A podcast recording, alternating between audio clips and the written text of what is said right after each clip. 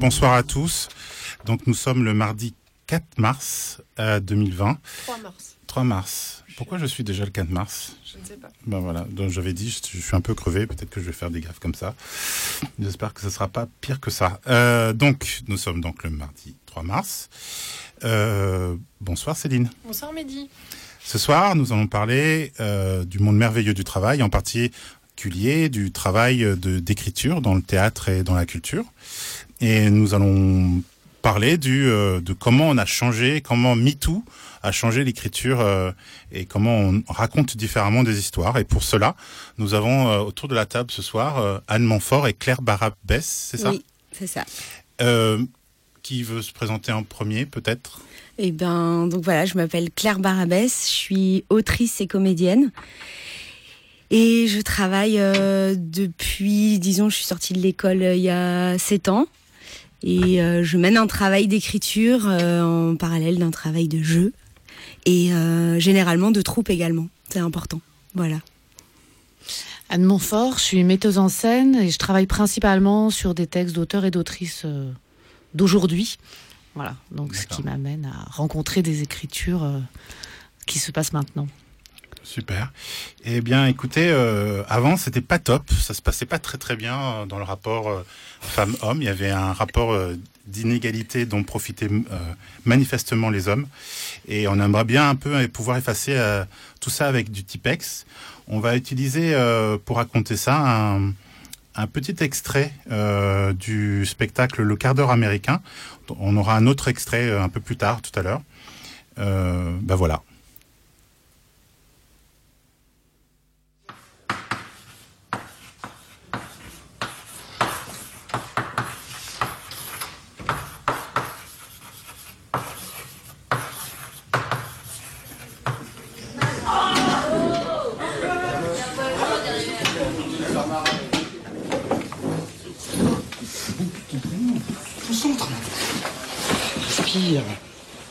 Je penserai à tout ça plus tard. C'est pas le moment là, hein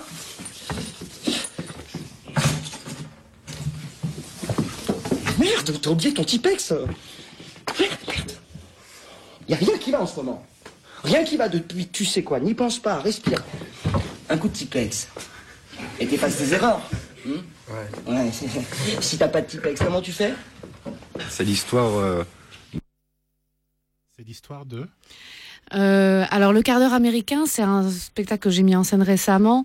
Euh, c'est un texte donc euh, écrit à quatre mains par Sylvain Levet et Magali Mougel pour deux comédiens. Là, on a entendu, on a entendu la voix de Paul Fougère et l'autre comédienne pour qui ça a été écrit, c'est Isanis Padonou, qui raconte euh, en fait euh, l'hist- ça se, oui, il faut que je précise que ça se joue dans des salles de classe, qui explique aussi ce qu'on entend euh, dans, ce qu'on entend dans la bande son, puisque là ça a été capté en public. En fait, donc c'est une histoire vue par deux points de vue de- différents, à savoir il y a eu une soirée un samedi soir chez dans cette classe de troisième. Euh, cette soirée a un peu mal tourné puisque une jeune fille euh, euh, s'est fait violer lors de cette soirée et c'est vu par de deux points de vue différents par, par deux élèves le lundi matin ce qui, les souvenirs de cette soirée. Et ce qui est assez intéressant, c'est que le garçon se rend compte assez vite qu'il y a eu un problème dans la soirée. La fille, c'est un, il y a un déni qui est un peu plus long à faire émerger les choses. Donc voilà, c'est donc c'est vraiment euh, c'est un texte qu'ils ont écrit là très très récemment. Donc pour moi, c'est aussi un des premiers textes qui aborde frontalement cette question-là, surtout dans le milieu adolescent. Je- ce que je trouvais très, int- très intéressant dans ce texte-là aussi, c'est le fait qu'il soit joué vraiment au milieu des, euh, des adolescentes, vraiment au milieu d'une classe. Là, on est, euh, si euh, euh, les auditeurs vont sur la page Facebook et, et voient un peu la vidéo sur la page de RTS, sur le- la puce à l'oreille, l'émission s'appelle, il y, a, y a ce reportage qui montre...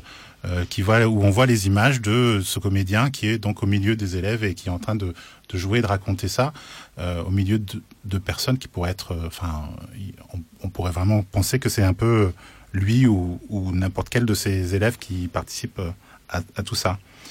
La question que j'avais envie de vous poser pour commencer, c'est un peu savoir d'où on part. Et si vous vous remettiez en 2013, euh, certes, avec la connaissance qu'on a aujourd'hui de ce qui a pu changer, mais si vous vous remettiez en 2013-2015, un peu avant le mouvement MeToo, un peu avant que euh, les choses commencent un peu à être bousculées, euh, quel est votre ressenti Quel est votre sentiment? Comment vous vous sentez euh, dans cette époque-là? En- l- moi, je m'en rappelle assez bien de ces années-là, 2012-2013. Je sortais tout juste de l'école et c'est là où j'ai écrit ma première pièce. Euh, qui parle de, qui s'appelle 10 camions et qui parle vraiment euh, de bah, des violences faites aux femmes à travers le monde et avec une fiction évidemment parce que moi je travaille même si c'est du théâtre documenté je m'appuie toujours sur la fiction pour euh, pour en sortir et parce que je pense que c'est un outil majeur et incontournable dans le théâtre. Euh, c'est de toujours ramener de la fiction. En tout cas moi c'est mon parti pris. Et je me rappelle qu'à l'époque, euh, quand j'allais en rendez-vous, donc j'ai eu euh, j'ai eu un prix pour cette pièce et quand j'allais en rendez-vous, euh, le, le, point de départ, donc c'est un road théâtre, c'est un road movie au théâtre, et l'idée c'était de, partir du, du Mexique avec donc du coup le tout le travail qu'avait fait. L'association Ni qui existe toujours d'ailleurs, et, et qui parlait des féminicides. Et à cette époque-là, quand j'allais à rendez-vous, que je parlais des féminicides, bah, on me posait la question de savoir ce que ça, ce que ça voulait dire, ce que c'était. En fait, euh, dans tous les rendez-vous professionnels que j'ai eus à l'époque, c'était c'était impossible. Enfin, le- les gens ne savaient pas ce que c'était, donc j'étais obligée d'expliquer. Bah voilà, c'est le fait d'être tué parce que t'es femme. Et euh, ah, il y avait quelque chose presque d'exotique euh, dans, dans ces années-là. C'était un peu ah oui, bah c'est là-bas. Euh, ah bah oui, c'est au Mexique. Oui, oui, d'accord. Et, euh, et maintenant, ça y est, c'est ok. Enfin voilà. Et donc il y a quand même, moi je vois ça très fort. Et puis il y a eu euh, également euh, tout un travail au- autour du terme autrice. Euh, Il y a une réappropriation en fait euh, des outils euh, du langage qui est en train de se faire. Et je pense que c'est lié à la libération de la parole. C'est lié, parole, mots. euh. Et du coup, d'un coup, on a une terminologie qui nous est rendue enfin. Et, euh, et beaucoup de femmes ont travaillé à ça, à aller chercher euh, les ouvrages euh, enfouis, invisibilisés volontairement euh, de l'histoire euh, des femmes en écriture. Et, euh, et d'un coup, moi, j'ai petit à petit, j'ai récupéré une filiation et, euh, et également une euh, comment un J'arrive même plus à trouver le mot, mais genre, euh, voilà, j'étais légitime. Voilà, c'était ça le mot que je cherchais. J'ai- retrouvé une légitimité. Et donc maintenant, en fait, on arrête pendant très longtemps aussi, en même temps que féminicide, quand je disais, bah voilà, je suis autrice. À chaque fois, c'était, euh, ah, euh, ça, ça se dit, parce que je trouve ça très moche comme mot, autrice. Et, euh, et au bout d'un moment, on dit, bah non, enfin, c'est, c'est comme actrice, en fait, ça vous choque pas. Pourquoi autrice, ça vous choque? Et après, c'est devenu presque euh, en rendez-vous quelque chose de militant. Bon, alors tu dis auteur ou autrice? Genre, t'es énervé ou t'es calme? Et en fait, euh, bah, moi maintenant, je, je dis juste, bah, c'est le mot en fait. Je sais pas, des betteraves, on n'appelle pas ça des salsifis. Donc, euh, je vois pas pourquoi je m'appellerais pas autrice en fait. euh, tout simplement. Mais après, euh, il y en a qui disent, qui préfèrent disent auteureux. Auteureux, c'est la- l'évolution du mot auteur au féminin euh, au Québec. Donc ça gêne pas non plus. Enfin, je veux dire, c'est beau aussi. C'est un, c'est un clin d'œil à nos cousins euh, québécois. Moi, ça me ravit. Mais, mais le mot, le vrai mot qui existe, c'est autrice en France. Enfin, bon, bref, voilà, je me suis garée, mais je dirais que depuis 2013, pour moi, il y a eu deux mots qui, en même temps que la libération de la parole, il y a deux mots fondateurs qui ont été beaucoup plus simples euh, à évoquer, en tout cas euh, dans, dans mon travail. Ouais. Donc vous décriveriez ce moment-là comme un, un moment où, vous- où il y avait un chemin qui commençait à s'ouvrir et qui, qui, qui- on- c'est ça ou est-ce que c'est euh, c'est au contraire euh, l'impression de devoir naviguer au milieu d'une jungle et que tous les éléments étaient contre vous? Euh, moi, il y a quelque chose qui m'a vraiment frappée, c'est de me dire, mais en fait, comment ça se fait que les gens soient si surpris, et surtout les, la jante masculine soit si surpris de ce que nous racontons, nous femmes Alors, bien sûr, il y a eu tout un élan de sororité euh, magnifique que j'ai trouvé euh, inédit. Et pour le coup, euh, qui pour moi était hyper important parce qu'il il touchait toutes les classes populaires et, et sociales. Et ça, c'était hyper important. C'est-à-dire que des gens, on va dire, des ouvrières, et, et autant que, que des chefs d'entreprise disaient enfin MeToo. Enfin, et pouvaient dire euh, je suis victime. Voilà. Enfin, bon, aujourd'hui, c'est je suis victime. Mais et donc pour moi, c'était c'était inédit que ça touche autant de, de classes euh, féminines. Après, euh, j'ai pas l'impression que les choses elles changent euh, de manière si radicale. Ça en tout cas, euh, moi j'ai l'impression qu'on débute quelque chose, qu'on soulève à peine la couverture et, et en tout cas ce qui me frappe c'est de me dire bah alors en fait si les gens sont si surpris de ce que nous vivons en tant que femmes, ça veut dire que depuis des années les histoires de femmes ne sont pas racontées. Et ça veut dire aussi qu'elles n'intéressent pas ceux qui promeuvent l'art, en tout cas les films, les livres et, les, et, et le théâtre. Et du coup, euh, il y a tout un travail à faire euh, pour, euh, pour se réemparer de cette part-là. Habile liaison avec le travail d'Anne. Non, mais euh, bon, je vais un peu rebondir sur ce que dit Claire. Pour, euh, pour moi, c'est vrai qu'on est au début du chemin, quoi. Et qu'il n'y a pas eu tant que ça, une bascule dans nos milieux en 2013. Non. Il y en a eu peut-être un petit peu plus récemment parce qu'on a commencé à avoir, euh, on va dire, des affaires au sein même euh, des maisons, des théâtres, euh, que euh, la parole s'est libérée, comme, euh, comme on dit, et que, voilà, du coup, ça a amené des actions, notamment syndicales, de demande de mise en place de cellules d'écoute et tout ça. Mais par exemple, cet été, c'est emblématique. Il y a un communiqué de presse qui est sorti qui s'appelle L'impossible MeToo du spectacle vivant français. Mhm. C'est-à-dire que ça n'avance quand même, ça avance très très très doucement. Et dans nos milieux qu'on pense très cultivés, très ouverts, très éloignés de ces problématiques, en fait, on se rend compte que les chiffres sont catastrophiques. C'est ce que ce qu'a dit Carole Thibault euh, au Festival d'Avignon euh, euh, il n'y a pas si longtemps. Enfin, donc y a la bascule, elle est vraiment et hum, enfin comment dire, c'est ce qu'on ce dit aussi, c'est cette chose un peu ambivalente de libérer la parole. Bon, c'est-à-dire que euh, c'est ce qu'on dit aussi sur les cellules d'écoute, c'est super les cellules d'écoute, faut juste pas que ce soit des cellules d'enterrement. Et c'est vrai que dans le spectacle vivant, on est au début du début du quart du dixième de la moitié, je trouve. Ouais. Je, je suis tout à fait d'accord avec Anne Montfort. Est-ce que ça veut dire que c'est la médiatisation ou cette libération-là qui est effectivement généralement le premier pas ou annonciatrice de quelque chose Ou est-ce que ça pourrait être euh, euh, complètement détaché du reste? Ça veut dire est-ce que finalement on pourrait se dire qu'il y a ça et que le reste ne suit pas? Enfin, que c'est pas parce que les choses, les affaires sont médiatiques et qu'à un moment on libère une parole, par exemple, sur des réseaux sociaux, que, euh, que, Ouais, que je- la mentalité change. Je pense qu'il y a, enfin, comment dire, je pense qu'il y a deux choses parallèles. Il y a, il y a effectivement le fait euh, qu'il y a de plus en plus de, quand même, de nouveaux récits, de nouvelles narrations. Ça, les auteurs et les autrices euh, font leur boulot, j'ai tendance à dire, et depuis un certain temps. Euh, après, pour que les structures changent, on voit bien, euh, c'est ce qu'un collègue appelle joliment euh, le syndrome fédération de patinage artistique. C'est-à-dire que euh, je crois qu'en fait les choses changent quand les gens sont ils, sont acculés à ce que ça change.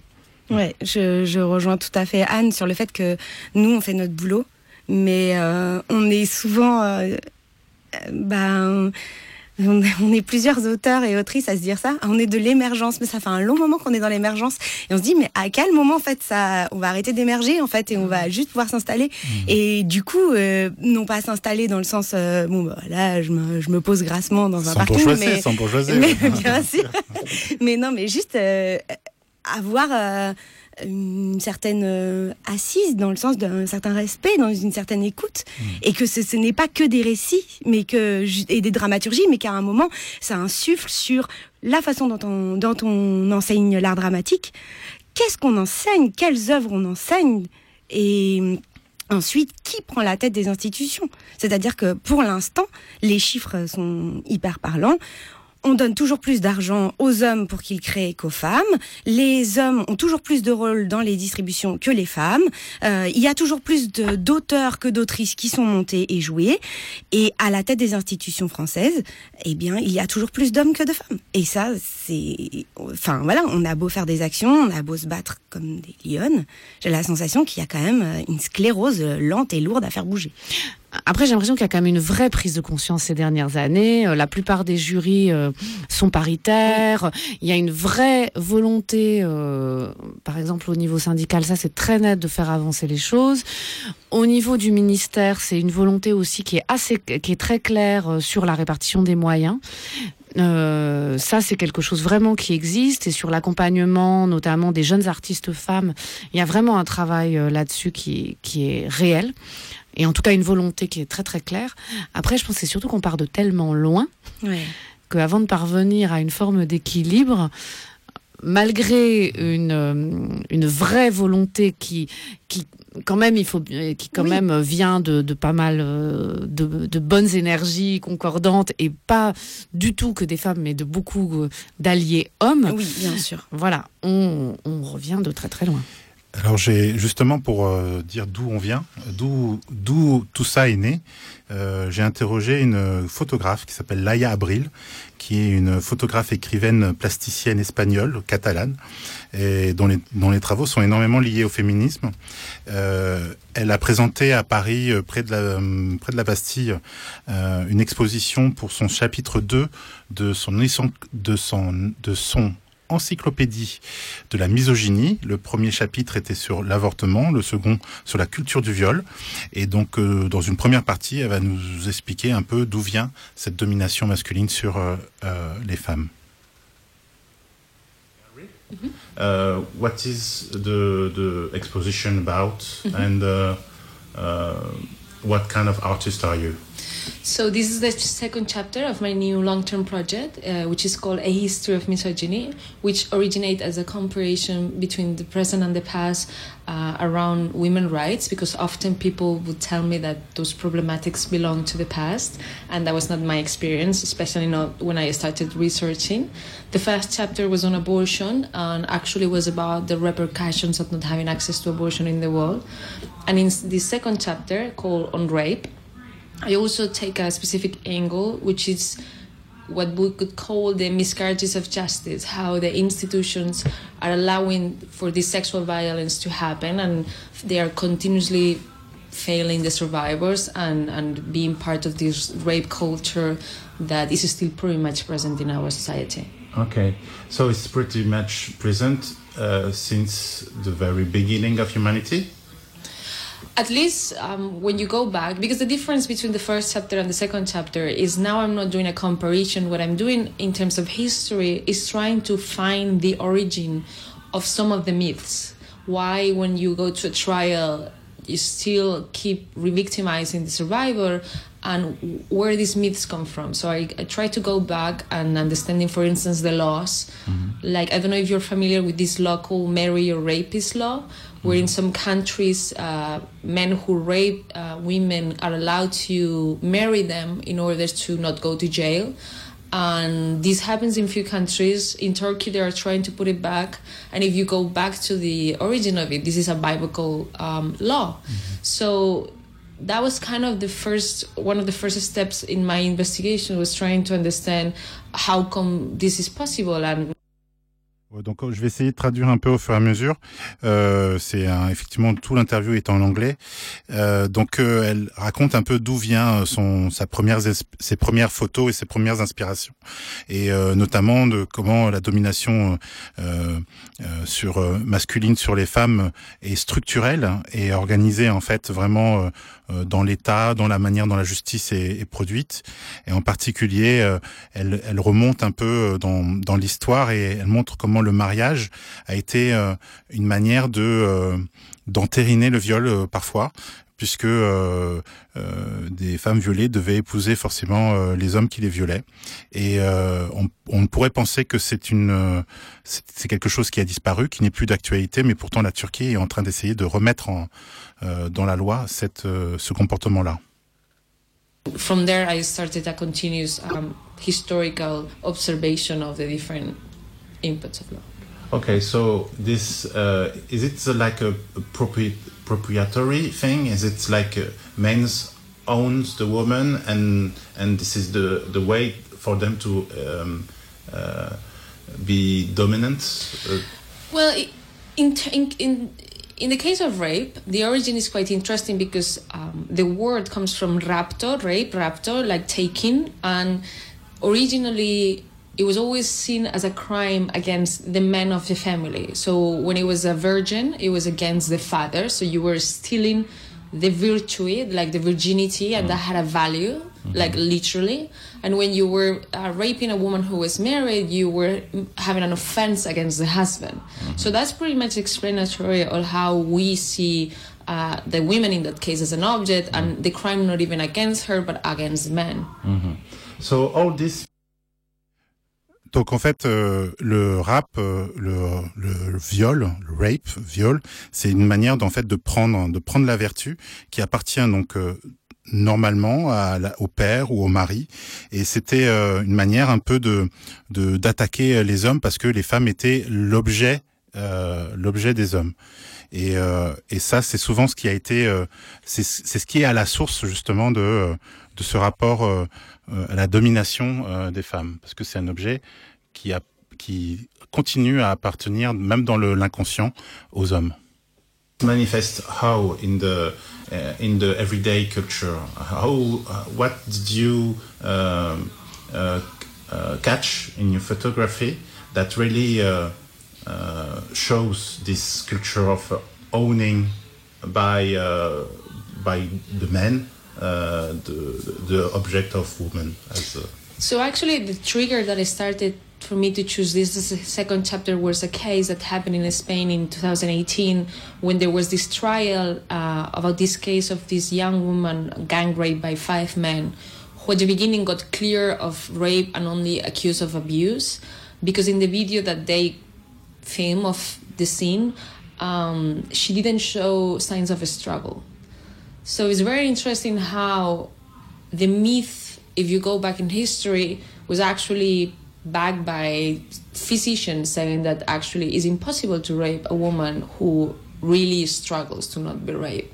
So that was very interesting because it was not only the outrage against what happened to her, but it was also after how the society, as I say, really failed her. So I focus on the institutional rape, and the first part of the project are all these testimonies of um, women and transgender women and non-binary women who were raped in an institution that could be the church it could be marriage it could be prison it could be the army and how they struggle after to seek for some kind of justice to seek some kind of reparation mm-hmm. so my the way i portrayed the institution donc, euh, ce qui ce qui est montré en fait dans cette euh, exposition, euh, c'est euh, c'est une idée qu'elle a eue euh, à la suite d'un procès en 2018 sur cinq hommes qui ont violé violé une jeune femme et ils ont été simplement condamnés à, de l'abus sexuel alors que alors que c'était un, viol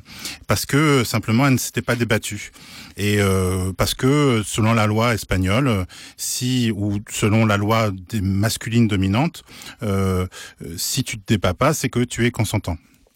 Et donc, euh, elle a parcouru un peu ce, ce- cette thématique-là pour euh, étudier le cas des tran- transgenres, donc euh, des, des, corps biologiquement femmes qui veulent devenir hommes ou des corps biologiquement hommes qui veulent devenir femmes et qui ont vécu aussi ce genre de problème, soit en prison, soit dans l'armée, soit même dans des couvents. Institutions is through the dresses that represent the institutions and also that kind of illustrates the story of the testimony which is quite universal and that's why you don't see actually them or you don't really know who they are And uh, do you feel that it's always uh, a way to uh, handle the woman that this kind of culture exists? Or is it a way to exert, exert the power? Uh, I, am what I'm trying to, to, to, to say is about the um, the dynamic of power. Yeah. Uh, ex, ex, yeah absolutely like like rape is an act of power i think it's quite obvious when you hear stories about rape in war one of the testimonies is actually through the voice of a psychologist working in congo and she explains how when a militia arrives to a village and they conquer the, the place they rape the, the women in front of their husbands as an act of power but often also they actually rape the husbands in front of the women which also have some extra connotations, uh, obviously, about the very homophobic society.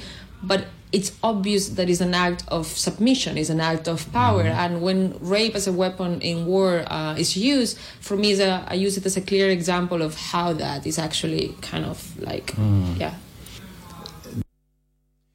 Et donc, euh, notamment euh, au Congo, où le viol a été utilisé comme euh, une technique de domination, hein, euh, où euh, les femmes étaient violées devant leur mari, ou même des hommes étaient de, violés devant leurs femmes, comme à chaque fois une manière d'utiliser le viol comme un outil de domination, de soumission et comme arme de guerre. Th- There is many way for culture of rape to express itself. There is this uh, describe uh, uh, that you've made of Congo, but do you think adver- in advertisement there there is still in the way they are showing uh, uh, very uh, um, sexual, sexually appealing uh, young women? It's a way to uh, exert the power of women and to some way brainwash the society that this is the only way for women to exist in the in the in the society. But it's very complex because uh, it's very difficult to generalize rape culture all over the world. Even though you find very common threats, it's definitely not the same in South Africa, in India, in US, you know, in Europe. Um, there is a combination of many different triggers, and for instance, I'm really concerned about how consent is always being told in movies as a matter of basically insisting, and then you will finally win the prize. And mm. and i was just recently after the me too movement and, and all this kind of self-reflection of our own societies how when you go to back to see series that you adore in the 90s or mm-hmm. something the ones that i grew up with mm-hmm. you find out yourself like completely shocked about many messages that they were told. Even disney movies i mean mm-hmm. the beast the beauty and the beast come on that's pretty much one-on-one kidnapping. And mm-hmm. you know it's it's it's i think it's very important moment in which we have this conversation. Unfortunately the system is completely broken. Mm-hmm. And you can have this conversation. Rape is going to continue to happen. I was obsessed with trying to focus on figures of authority that have the power to make some change in institutions because it's something very easily fixable. I mean, definitely not easy, mm-hmm. but but realistically fixable. Like mm-hmm. there's not. I can't imagine how come we have a, the president of the United States being mm-hmm. elected probably for the second term very soon.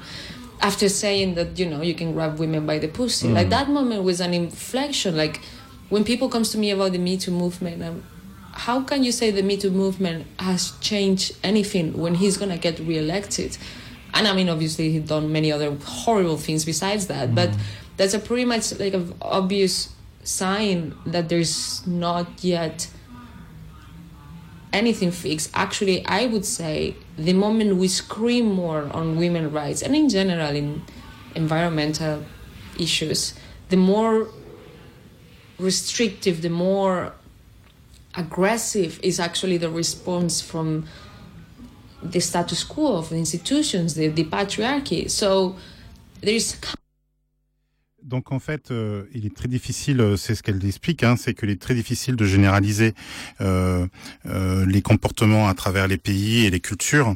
Mais ce qui est important, c'est de voir comment dans beaucoup de films, le consentement est montré, a été montré jusqu'à présent comme quelque chose de- d'assez accessoire puisqu'il suffisait il suffisait d'insister suffisamment pour pouvoir l'obtenir. Et euh, ce qui finalement n'est pas vraiment euh, du, consentement c'est juste euh, céder quoi. Et euh, il y a des beaucoup de films donc simplement même chez Disney où La Belle et la Bête par exemple est décrit n'est rien moins que un enlèvement et et un kidnapping, euh, ce qui est ce qui est, euh, ce qui est dramatique. Et euh, on peut voir aussi que cette culture est totalement euh, euh, généralisée dans la dans l'esprit des gens, puisque les États-Unis ont quand même réussi à mettre à, à leur tête euh, quelqu'un qui j'ai du mal à prononcer, à traduire cette phrase-là en, français parce que je trouve ça un peu horrible, mais euh, grab euh, the girl by the pussy, euh, c'est l'attraper par la chatte. Et il a quand même été élu président des États-Unis. Mais et quand les femmes et quand la voix des, femmes commence à grossir, eh ben il y a une forme de réponse très agressive et très et très violente du, système conservateur. kind of like a double sword situation with thinking that because we are slightly more free to talk about it, we're actually making any change. So that's going to be the first, the end of the first. Bon. Bah écoutez, ben parfait, c'était la fin du coup euh, de l'interview. Euh, donc voilà, donc elle décrit un peu comment euh, euh, se sont s'est installé dans, dans dans les esprits et dans la dans dans la culture euh, populaire euh, euh, de, tout le monde cette notion de consentement qui en fait n'est plus du consentement, hein, qui est un exercice de domination. Enfin, en tout cas, c'est comme ça que je le perçois, mais peut-être que vous, auriez peut-être déjà des commentaires à faire par rapport à ce qui été dit. Ben, par rapport au viol, c'est ça? Oui, par rapport à la culture du viol, en Ah fait. oui, ben, en tout cas, j'ai la sensation qu'en effet, il y a des choses qui sont en train d'émerger dans la société. Et du coup, euh, nous aussi, dans, dans le, le milieu euh, théâtral et des écritures contemporaines, il y a, il y a vraiment quelque chose qui est en train d'être, euh, comment, euh, enfin euh, nommé. Et, euh, et également aussi dans la façon dont sont gérées les troupes, dont sont gérées les équipes.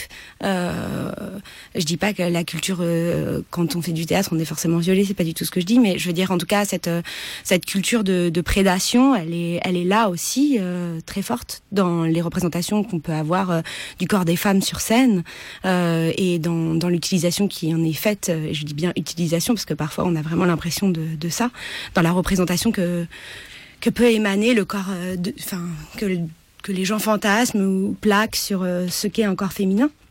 Du coup, il peut y avoir euh, énormément de discrimination.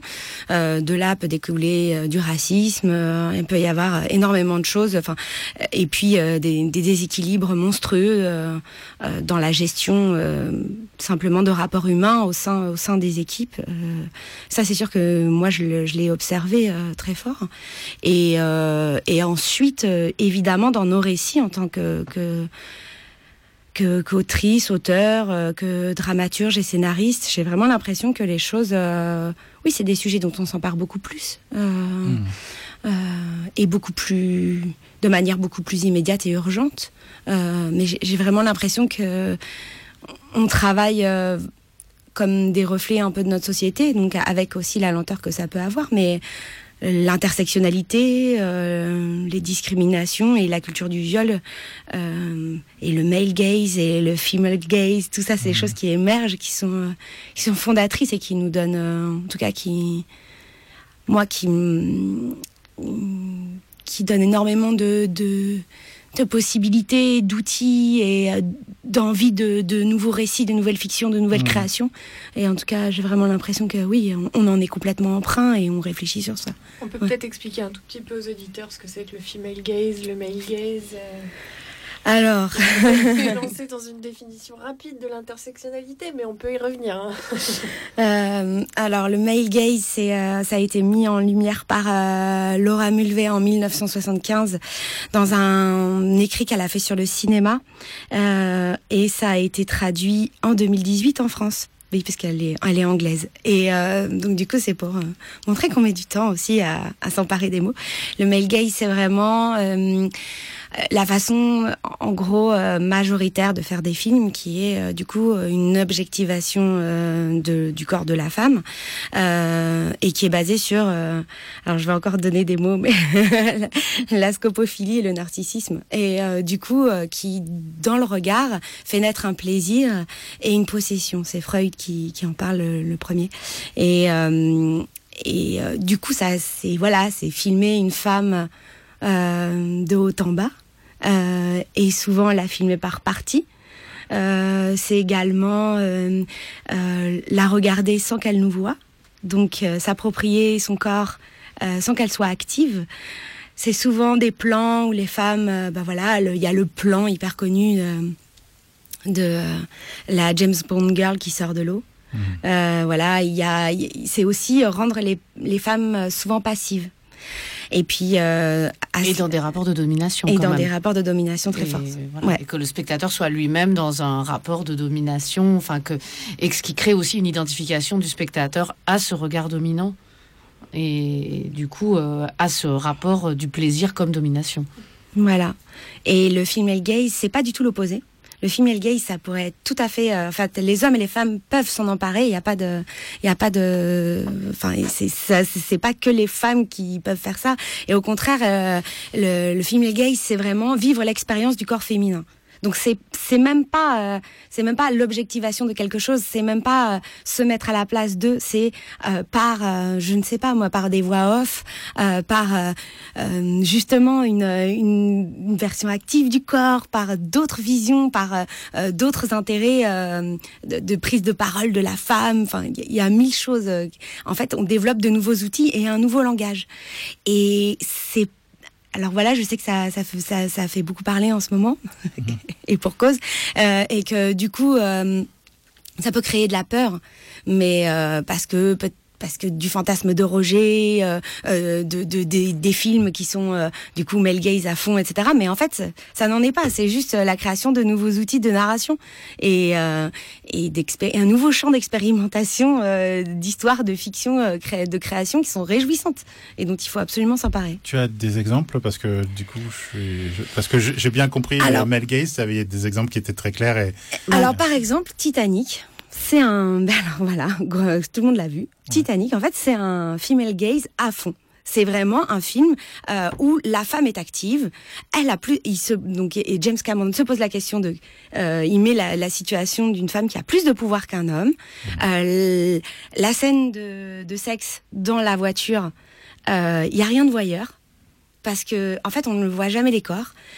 On voit la main de la fille qui euh, longe la vitre.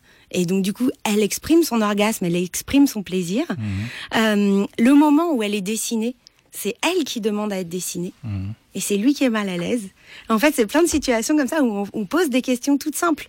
Genre, et- à quel moment, en fait, c'est, c'est oui, voilà, c'est aussi le film gay, c'est aussi se poser la question de comment on fait une scène de sexe.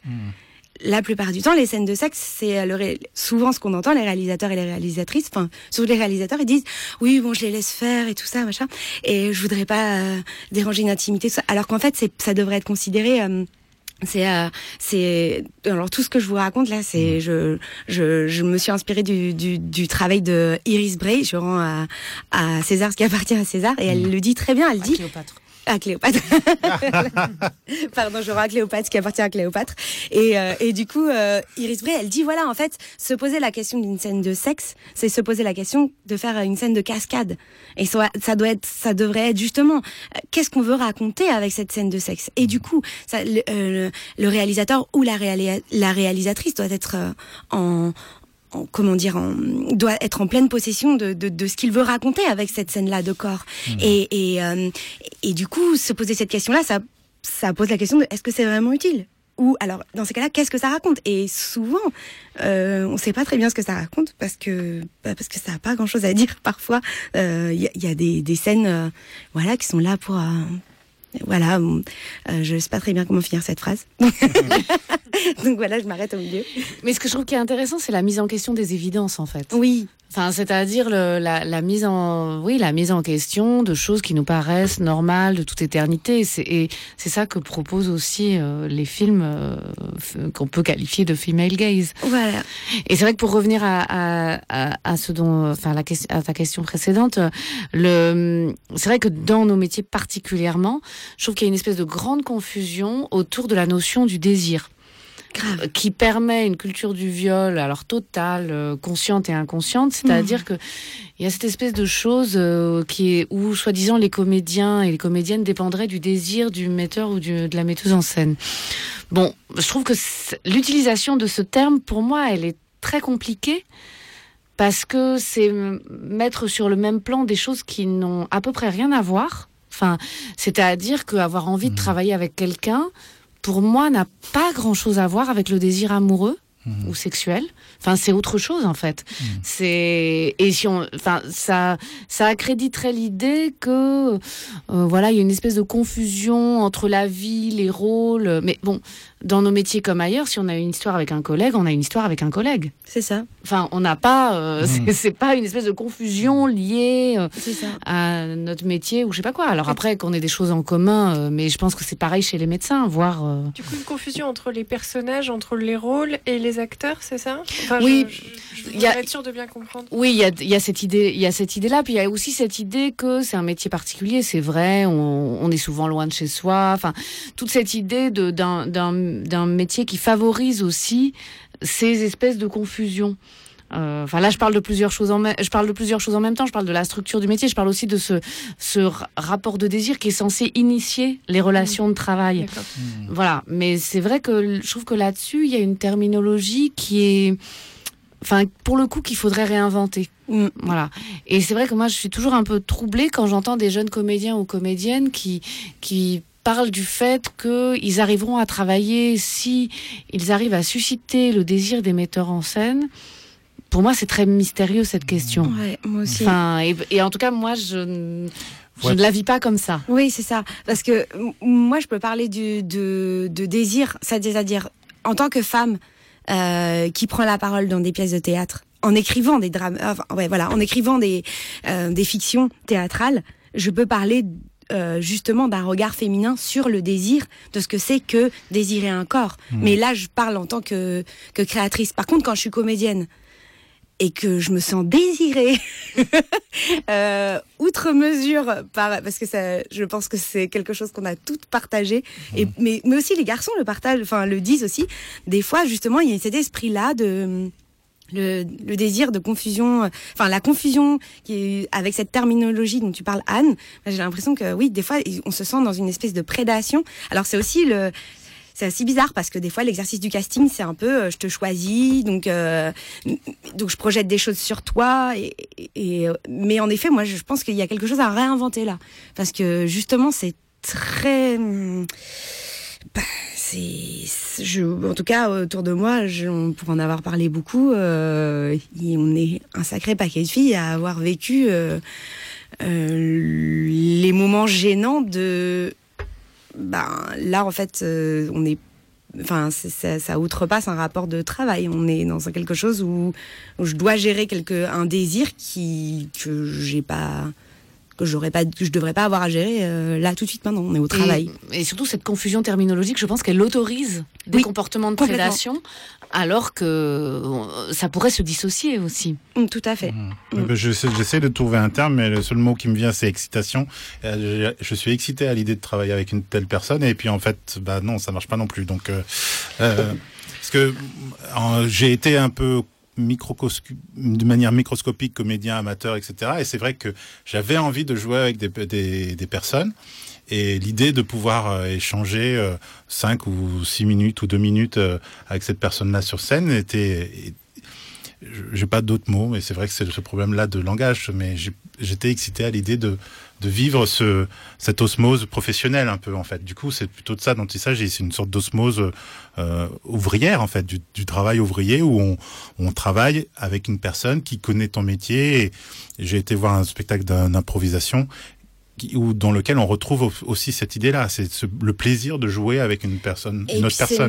C'est mêlé à l'adrénaline qui Mm. fait évidemment partie de notre métier. Donc il y a, y, a, y a quand même des choses qui sont euh, un peu décuplées euh, par, par, par cette joie aussi. Et puis c'est assez antinaturel de se dire bah, je vais me mettre tout- tout seul face à un groupe je vais parler et je vais Mm. dire des choses. Ça, ça, ça amène euh, évidemment à un endroit euh, un peu spectaculaire, euh, à- mais même pour ceux qui le vivent. Donc forcément, il y a, je pense que oui, il y a un questionnement à avoir sur euh, comment on en parle, comment on s'en parle et qu'est-ce qu'on en fait en tout cas. Ou, ou alors euh, re- remettre, euh, je sais pas, la question du désir, du plaisir, de l'excitation ou de l'envie à leur vraie place, c'est-à-dire à une place beaucoup plus large que la question sexuelle. Enfin, on a du désir et du plaisir tous les jours dans de multiples Absolument. aspects de la vie qui sont quand même, euh, qui sont quand même beaucoup plus larges et beaucoup plus fluides qu'une question d'attirance sexuelle en- envers une personne. On est, ouais, ouais. Absolument. Et je pense que ouais, c'est juste. Mais après, on vit dans cet environnement où euh, euh, ce sont euh, malheureusement les, les hommes qui font les lois et les règles et les structures. Et du coup, il y a euh, cette empreinte qui est dans les esprits euh, euh, des gens qui nous entourent. Et euh, du coup, je vais vous passer euh, un extrait d'un d'une série euh, que j'ai découverte en travaillant en, euh, sur cette émission qui s'appelle Good Trouble et qui passe aux États-Unis. Je crois pas qu'elle passe sur Netflix, euh, qui raconte en gros euh, l'histoire de deux jeunes femmes qui sortent de de, de, de l'université et qui découvrent un peu découvrent un peu la vie. Là, il y a une collègue de- d'une de, ces jeunes filles qui discute avec sa mère et euh, et qui parle notamment d'un juge qui a eu de très mauvais comportements, mais qu'ils ont du mal à à écarter en fait euh, de euh, du monde professionnel.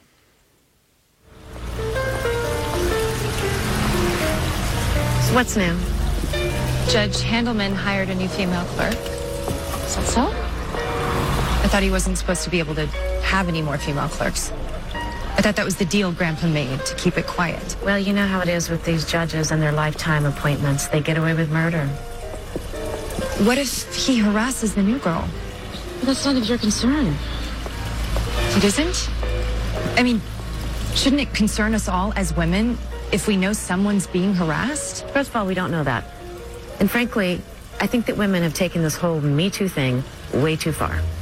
You know, back in the day when I was a working girl, I had a boss who was all hands and not just with me. It's not okay, Mom. Your generation is so sensitive. You can't handle any aggression of any kind. Men will always be men. Et dans ce texte, donc, il y a la mère qui est en train de minimiser euh, des actes de euh, d'attouchement, de euh, de sexualisation du corps par euh, euh, par les hommes et qui considère que ben du coup, euh, puisque les hommes sont les hommes, ben on, il faut il faut le laisser faire ça et, et c'est comme ça et c'est c'est pas autrement. Et, cette culture-là, c'est de cette culture-là, d'une- finalement, il faut s'extirper pour dire, ben non, c'est pas normal, c'est pas, c'est des choses inacceptables parce que ben, ça objectifie le, corps des femmes. On fait une petite pause musicale, un peu dans la même euh, dans la même euh, lignée. Euh, là, ça va être en anglais, mais ça va être un peu plus rythmé et, agréable. Oui, je proposais d'écouter euh, Son, euh, d'écouter, pardon, d'écouter, je suis, pardon, euh, Boys Will Be Boys euh, de Stella Donnelly.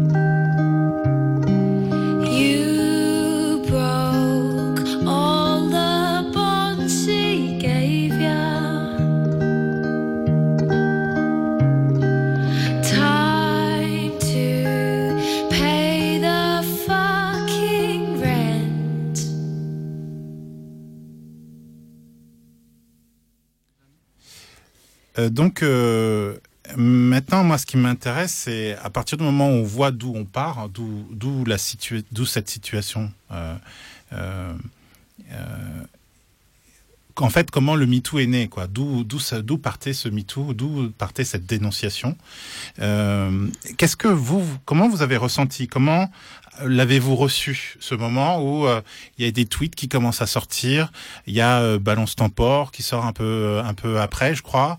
Euh, comment vous l'avez vécu Comment vous l'avez reçu ce moment-là? D'abord en tant que personne et puis après en tant que euh, dramaturge, autrice, euh, ac- actrice, acteur de, du, de- du mouvement culturel. Ah. Vas-y, Anne. Euh, c'est difficile à dire. Euh, moi, j'ai le souvenir effectivement d'un espèce de grand soulagement euh, que, ce, euh, que ce moment existe en fait, que qu'effectivement que ces choses puissent se dire et surtout ne soient pas balayées par euh, parce qu'il y a aussi beaucoup le syndrome DSK euh, dans de, nous dans nos métiers. C'est tout le monde le sait mais personne ne bouge. Il y a un certain nombre de cas comme ça. Donc euh, c'était pas mal que ce soit pas euh, non plus balayé euh, par un oui non mais tout le monde est au courant, ça fait des années que ça dure. Enfin voilà et que du coup la question de des suites de la libération de la parole se pose parce que pour moi c'est vraiment la question. C'est euh, l'enjeu judiciaire en fait. Enfin, c'est-à-dire que euh, je sais plus quels sont les chiffres, mais c'est effarant. Enfin, je crois que 84% des plaintes pour viol sont classées sans suite. Alors, faute de preuves, mais ça pose aussi la question de sur quoi on juge, cette fameuse question du parole contre parole. Enfin, voilà, donc ça, pour moi, c'est vraiment Et il y a une question. 1% des plaintes qui aboutissent à des condamnations. C'est-à-dire qu'il y a Voilà. 84% de, de, de sans suite Ouais. et 1% de condamnation.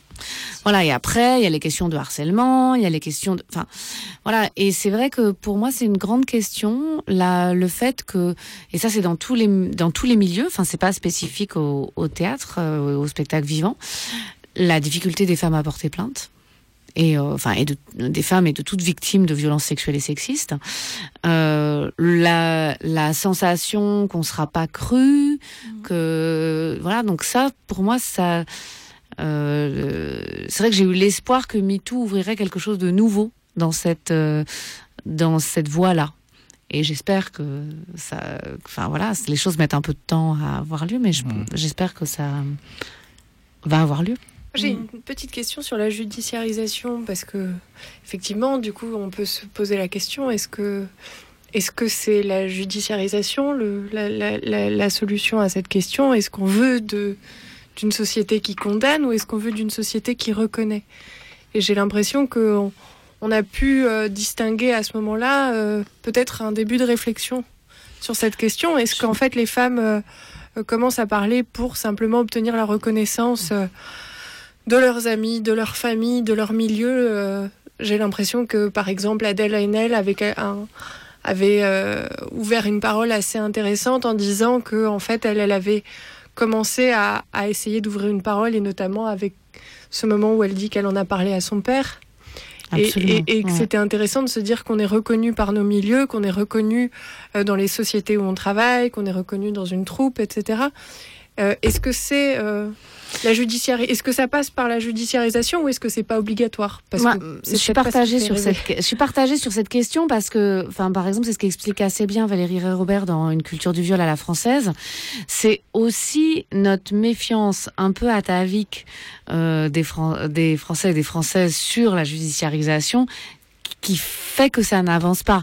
Parce que justement, on a tellement peur de l'américanisation, des procès à tout va, euh, voilà. Mais il n'empêche qu'il y a des, des, enfin, des tas de cas où, la où c'est la décision de justice qui est tout le temps remise sur la table. Notamment, euh, et par exemple, il y a des cas, euh, ça, il y a, enfin, il y a. euh, par exemple, il y a, il y, a, il y a des cas d'enseignants qui, ab- qui abusent euh, de leurs euh, étudiants et étudiantes de diverses manières. Pour moi, la question de l'interdiction d'enseigner, elle est réelle. Enfin, vous voyez, de la suspension ou de, c'est pas forcément, enfin, voilà, c'est Oui, pas. on parle pas forcément de prison. On quoi. parle pas forcément Non, de prison, mais en tout cas de sanctions, euh, voilà. Mhm. Et après, euh, pour moi, ce qui était hyper intéressant dans, dans la parole qu'a- d'Adèle Haenel, c'était aussi la question de l'analyse quand elle disait en fait mais les gens euh, enfin les gens ne sont pas des monstres ou en tout cas c'est des monstres qui sont fabriqués par une certaine situation de domination enfin c'est-à-dire quand elle quand elle pose la question quand elle dit regardons-nous je trouve qu'elle pose aussi la question de la responsabilité de tout le monde parce que pour moi le but n'est pas du tout que que le monde maintenant soit euh. Divisé entre les bons et les méchants selon une nouvelle division qui arriverait euh, par ce biais-là, mais justement d'é- d'étudier et d'interroger euh, les comportements, y compris les nôtres, Oui. qui amènent euh, ces situations. Les structures, quoi. Voilà. Mhm. Qui ont peut-être tendance à autoriser, c'est ça. De créer Oui, les conditions ou de. créer de les conditions de de- de- d'existence et de, enfin, pour le coup, je trouve que sur la euh, euh, sur la polémique entre guillemets. euh, euh, des Césars, je trouve que la tribune de Virginie Despentes qui met en rapport euh, la, euh, qui, met, qui met en rapport ce qui s'est passé vendredi avec la situation politique et l'usage du 49.3, pour moi, c'est c'est tout à fait juste. C'est-à-dire, c'est la question du rapport de domination, quel qu'il soit. Même au-delà de la question du rapport homme-femme. Enfin, Oui. c'est une question plus large, en fait. Mm. Et, à, et à- à rattacher aussi à, à, à la l'intervention de euh, Aïssa Maïga qui a qui a qui a une parole extrêmement politique Mhm. euh, sur scène en parlant du fait euh, enfin voilà de la de la man- du manque cruel de visibilité euh, euh, des non blancs dans le milieu de la culture Des et pour moi ça ouais. ouais voilà et Absolument. pour moi ça ça rejoint tout à fait euh, ce que tu es en train de dire Anne pour moi qui a un- une espèce de machine à broyer euh, enfin, c'est un peu Il y a- Je trouve Enfin, oui, en tout cas, ça, ça énerve, euh, ça beaucoup de choses. Mais et nous, enfin, je veux dire, euh, nous, nous les premières aussi, nous femmes, dans, dans, dans ce que nous acceptons et aussi dans ce que nous créons. Enfin, moi, je me questionne, en tout cas, euh, à quel moment j'ai tellement intégré, justement, reparlons du male gaze, mais à quel moment j'ai tellement intégré ça que, bah, du coup, moi, je vais souvent, je me suis observée dans mes pièces, il y a des scènes, euh, il y a des scènes dans les dans des cuisines et des chambres. Mhm. Mais pourquoi? Bah parce que j'ai absolument intégré que c'est là-dedans que, comme je mets beaucoup de personnages féminins, elles peuvent évoluer tranquillement. Puisque, voilà, c'est des sphères et je les mets très rarement dans la rue. Et aussi, pourquoi? Parce que j'ai absolument intégré le fait que enfin, là, maintenant, je travaille euh, sur ça, mais, mais je me suis regardée, je me suis dit, ah oui, d'accord. Donc, en fait, tu as intégré le fait que de toute façon, tu n'auras pas assez d'argent pour faire des gros décors où ça se passe euh, sur la route avec de la poussière et des cavalcades. Donc, du coup, bah, une cuisine, une table, une toile cirée et deux tasses et on est bon, quoi. Donc, du coup, non, mais je, je réduis, mais Euh, voilà. Excusez-moi, je vais juste revenir un tout petit peu en arrière sur la judéarisation. Euh, dans le dans l'extrait de tout à l'heure où la photographe euh, catalane parlait justement de, de son point de départ pour faire euh, ce, ce chapitre 2 donc sur euh, la culture du viol, elle disait bien de la, la déception qu'elle avait eue, du jugement euh, de euh, de- vis-à-vis de ces hommes parce que justement il y avait ce manque de preuves. C'est-à-dire que puisque la femme ne s'était pas débattue bah a priori c'est qu'elle était consentante. Et donc euh, et du coup il y a il y a quand même ce ce, ce, truc de dire mais la st- la société telle qu'elle est structurée ne permet pas euh, l'é- l'égalité. Et du coup même le recours à la judiciarisation des choses semble un peu vain. Et du coup son elle son son point d'ouverture, c'est de changer d'abord la société pour pouvoir changer euh, éventuellement les structures. Bah, c'est de ça, c'est de ça dont on, ouais, Mm. enfin, on est d'accord. Et moi, je me rappelle d'une chose. euh, euh, tout à l'heure, la question c'était sur sur comment on a vécu MeToo. Moi, j'étais, voilà, on était encore, euh, j'étais encore à l'école et, et euh, enfin, ou juste à la sortie. Et en fait, c'était, ça, ça faisait des débats euh, sur qu'est-ce qui est vrai, qu'est-ce qui est faux. Mais en fait, euh, enfin, c'était pas ça le, c'était pas ça. euh, Absolument. Mais ça, il y, a des- il y a des chiffres, je sais plus où, je crois que c'est aux États-Unis, qu'en fait, il y a 2% euh, des plaintes, euh, je sais pas comment ils ont calculé ça, mais apparemment, il y a 2% des, des plaintes pour viol qui, euh, qui reposent sur des faits inventés. C'est ça, mais C'est 2%. On a l'impression, quand on entend les gens parler, que c'est euh, que c'est 85%. C'est ça. Enfin, là, c'est 2%, en Et, l'occurrence. euh, et souvent, c'était euh, oui, mais euh, c'est des accusations sans fond. Et en fait, la plupart des femmes qui ont témoigné, euh, que ce soit aux États-Unis, ici ou ailleurs d'ailleurs, euh, il y a eu très très peu de, de, de choses nommées. En fait, et la plupart, elles avaient juste besoin de dire, en fait, c'est c'est cette histoire de reconnaissance, de dire, entendez ma parole, en fait, ça suffit. Et, et je pense que, je pense qu'en effet, il y a des questions à se poser dans, la, dans ce qu'on entend par la judiciarisation. Moi, j'ai pas la sensation que la case prison soit toujours la réponse. Mais en effet, euh, des, un rééquilibrage des comportements, un- enfin, je sais pas comment dire autrement, mais je veux dire des choses de dire, ben, en effet, tu peux plus enseigner ou, euh, ou euh, tu, tu- non, en fait, tu peux pas mettre en, enfin, je sais pas comment dire, Euh, ou des, des pour- coupages de subventions, enfin, je sais pas. Et pour moi, la justice est quand même un point central, euh, car elle fait partie de notre société et l'indépendance de la justice me semble euh, Mm. nécessaire. Ouais. Mm. Et euh, il n'y aurait pas eu le procès de Bobigny et Gisèle Halimi, euh, les lois n'auraient pas, enfin, les lois n'auraient pas suivi non plus. Enfin, c'est-à-dire que je pense que c'est aussi un point d'action. Oui. Voilà. C'est-à-dire que en fait, c'est euh, c'est le moment où la justice ou la structure se modifie, c'est parce qu'il y a eu un travail très très fort qui a été fait avant. En tout cas, c'est moi, moi, ma perception. Et d'ailleurs, c'est une des raisons euh, de, de, de cette émission. C'est pour pour moi, c'est il faut que la culture euh, presque, je vais dire, populaire, euh, le, euh, le, le minimum commun de référence euh, d'égalité et d'équité soit soit arrivé à un certain niveau pour que les mauvais fonctionnements de la structure soient plus acceptables en fait. Enfin, c'est comme ça que j'imagine les choses. Et du coup, en tant qu'autrice, euh, en tant que, personne qui construisait justement ce, euh, rapport euh, au réel, ben, je, me dis qu'il y a un, rôle que vous pouvez jouer. Je, vais, juste parler d'un petit moment justement avec ce rapport sur, est-ce qu'on croit ou est-ce qu'on croit pas. Et puis après, je proposerai à, Claire de... Non, non, tu avais une question. Oui, je, voulais juste revenir sur un point. Quand on parlait des Césars tout à l'heure et de l'intervention d'Aïssa Maïga et de la chronique de Virginie Despentes, moi j'ai l'impression que ça revient un tout petit peu sur ce dont tu parlais en début d'émission, c'est-à-dire euh, ce dont on commence à peine à entendre parler en France, mais enfin alors que ça, ça fait quand même pas mal de temps, mais c'est la question de l'intersectionnalité.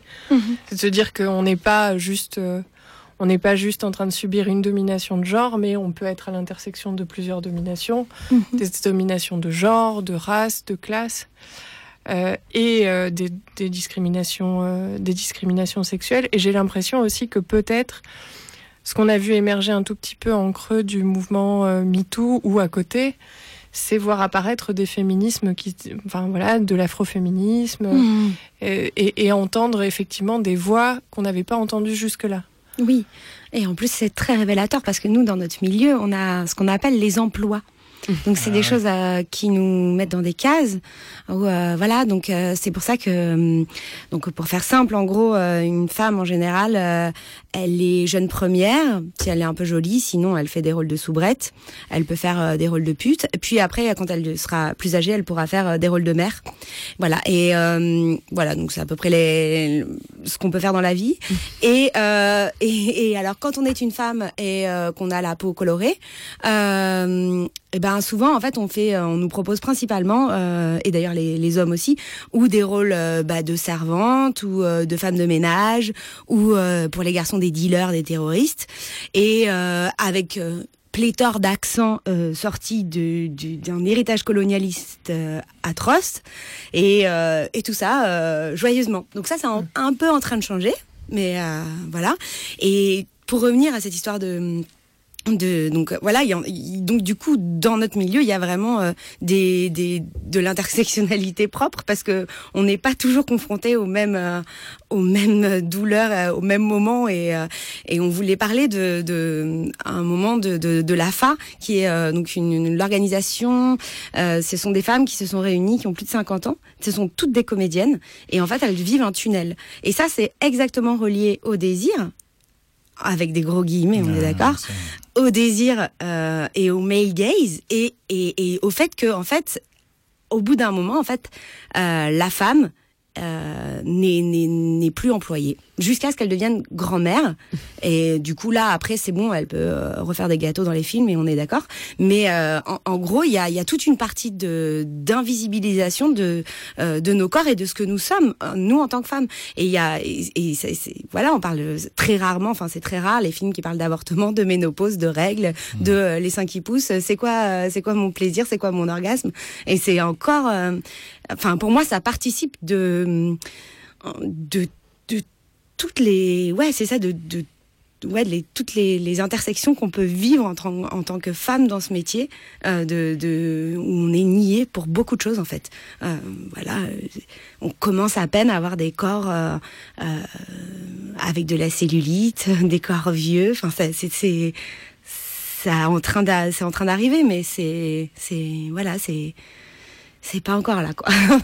Ça bouge doucement Euh, oui, donc je voulais parler euh, de de ce de ces séries euh, qui notamment par exemple dans les séries anglaises euh, je sais pas si vous avez remarqué mais souvent il y a des par exemple quand elles se passent au Moyen Âge on va voir euh, des noirs donc ça permet de moins visibiliser euh, euh, euh, mais c'est pas quelque chose qu'on va avoir tendance à faire par exemple dans des séries euh, françaises ou, ou même américaines il y a une série aussi qui est en qui est sortie, je crois, l'année dernière, qui s'appelle Unbelievable. Unbelievable, euh, incroyable dans le sens euh, ne, ne peut pas être cru. Euh, c'est euh, c'est l'histoire d'une d'une jeune fille qui a euh, qui est qui est très jeune qui se fait violer et puis en fait euh, et elle n'arrive pas à, dire les choses il y a aucune trace de ce qui s'est passé et, son son histoire n'est n'est pas reçue par euh, la police et finalement on se rend compte que euh, euh, tout ça, tout ça euh, était dû à un, à un violeur en série et que son histoire était bien réelle. Et, euh, et donc du coup, effectivement, il commence à porter à l'écran et commence à, raconter justement ce, problème-là de ne pas savoir recevoir la parole, euh, la, parole des gens, enfin la parole des victimes, euh, des victimes, des victimes qui reçoivent. euh, ce genre de, ce genre de, de, je sais plus comment parler parce que je suis en train de penser au texte que tu vas dire, Claire. Donc c'est le quart d'heure américain. Anne, tu veux présenter Enfin, tu l'avais présenté déjà tout à l'heure, mais Je vais en dire deux mots. Euh, Donc c'est euh, donc là Claire va le lire. Euh, Je précise, je dis juste que c'est un. Donc là c'est la partie du texte qui a été écrite par Magali Mougel. On a entendu en début d'émission le texte qui avait été écrit par Sylvain Levet, puisque donc ils ont écrit euh, chacun pour un acteur. Donc là c'est Claire, c'est Claire qui va le lire. Au départ c'est écrit pour euh, pour une comédienne qui le joue en ce moment qui s'appelle Isanis Padonou. J'étais tellement détendue ce matin. J'étais tellement euh, parfaite, cool, tranquille. Je me suis dit, euh, je vais arriver et ça va se passer normalement comme d'habitude. Salut Roman. Hey Karl, super fête. Oh Théo, toujours la tête au pays des hippocampes. Suzy, génial samedi. Et là, elle est là Camille. Mais Camille n'est pas là. Elle, elle a mon pull. Ma sœur va me tuer. Calme-toi. La place à côté de moi est vide. On meurt pas pour un pull.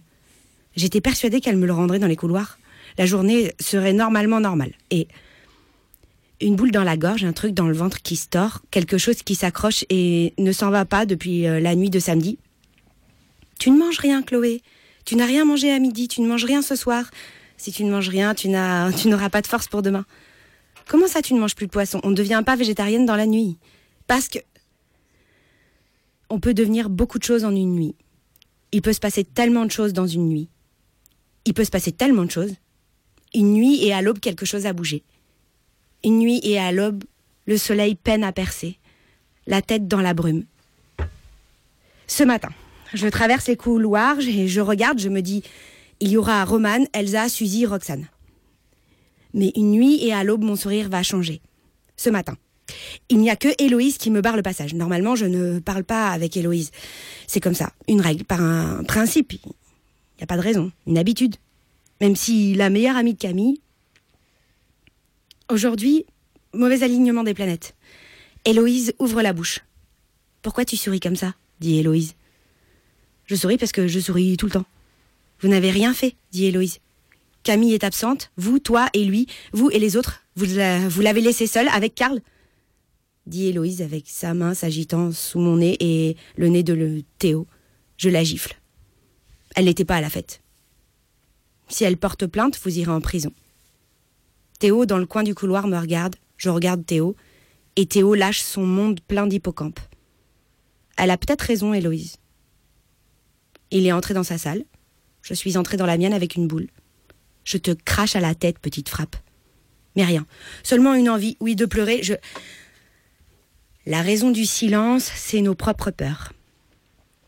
Raconte-leur qu'on n'est jamais une personne à part entière si on reste silencieuse, parce qu'il y a toujours cette petite chose en nous qui veut prendre la parole. Samedi, la fête m'a muselée.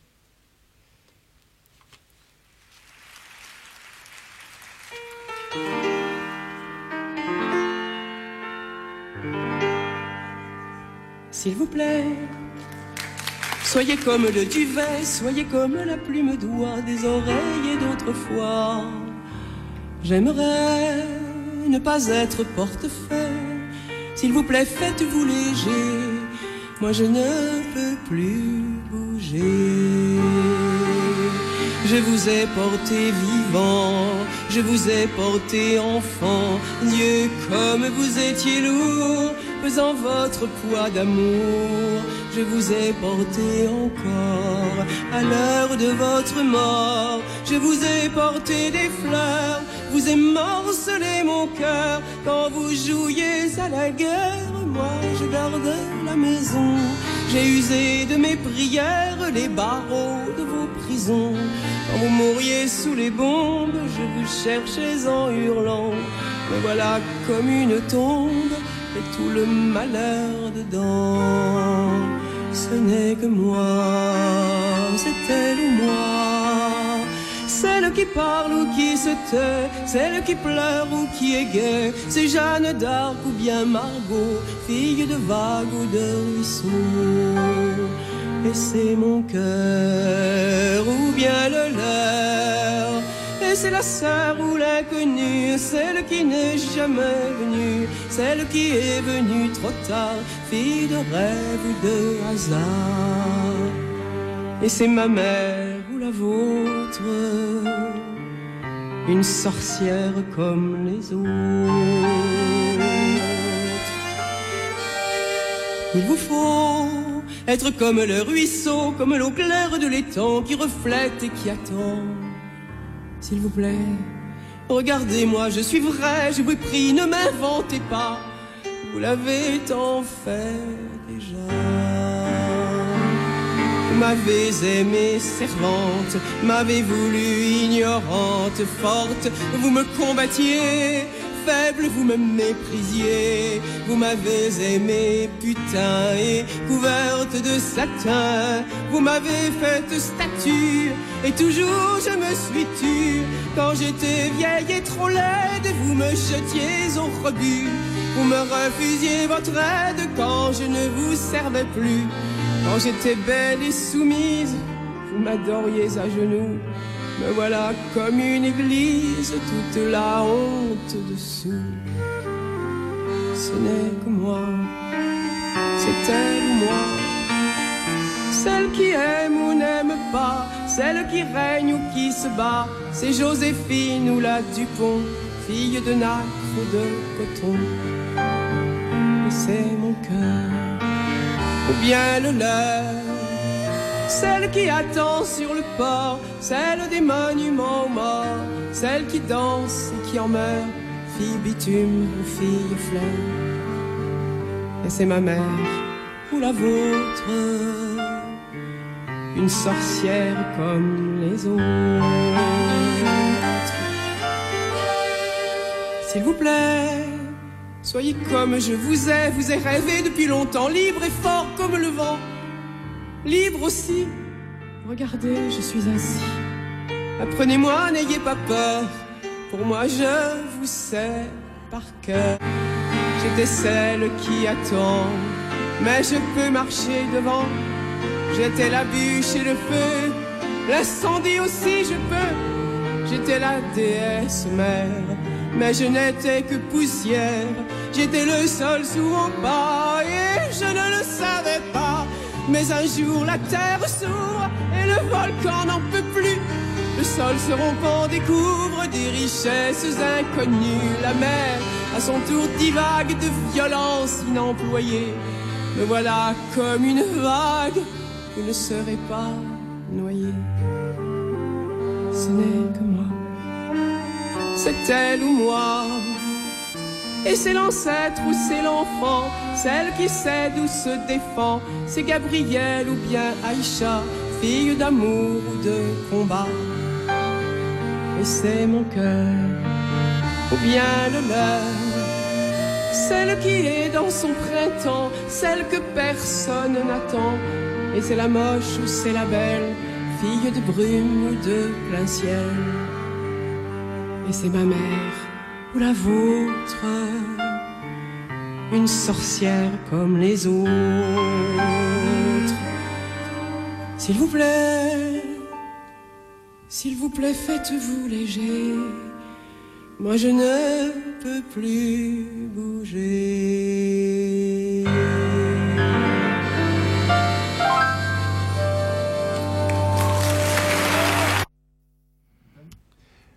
Donc euh, Anne, tu voulais euh, resituer un peu le contexte du, texte euh, que Claire a lu tout à l'heure? Je voulais juste re- revenir sur un- un- une partie, un- une petite enfin une phrase qu'on entend dans le texte, qui a été un des points de départ de Magali Mougel et Sylvain Levet pour écrire le texte, et qui est une citation d'Audre Lorde. Et voilà, et qui dit euh, raconte-leur qu'on n'est jamais une personne à part entière si on reste silencieuse, parce qu'il y a toujours cette petite chose en nous qui veut prendre la parole. La raison du silence, ce sont nos propres peurs, peurs derrière lesquelles chacune d'entre nous se cache, peur du mépris, de la censure, d'un jugement quelconque, ou encore peur d'être repéré, peur du défi, de l'anéantissement.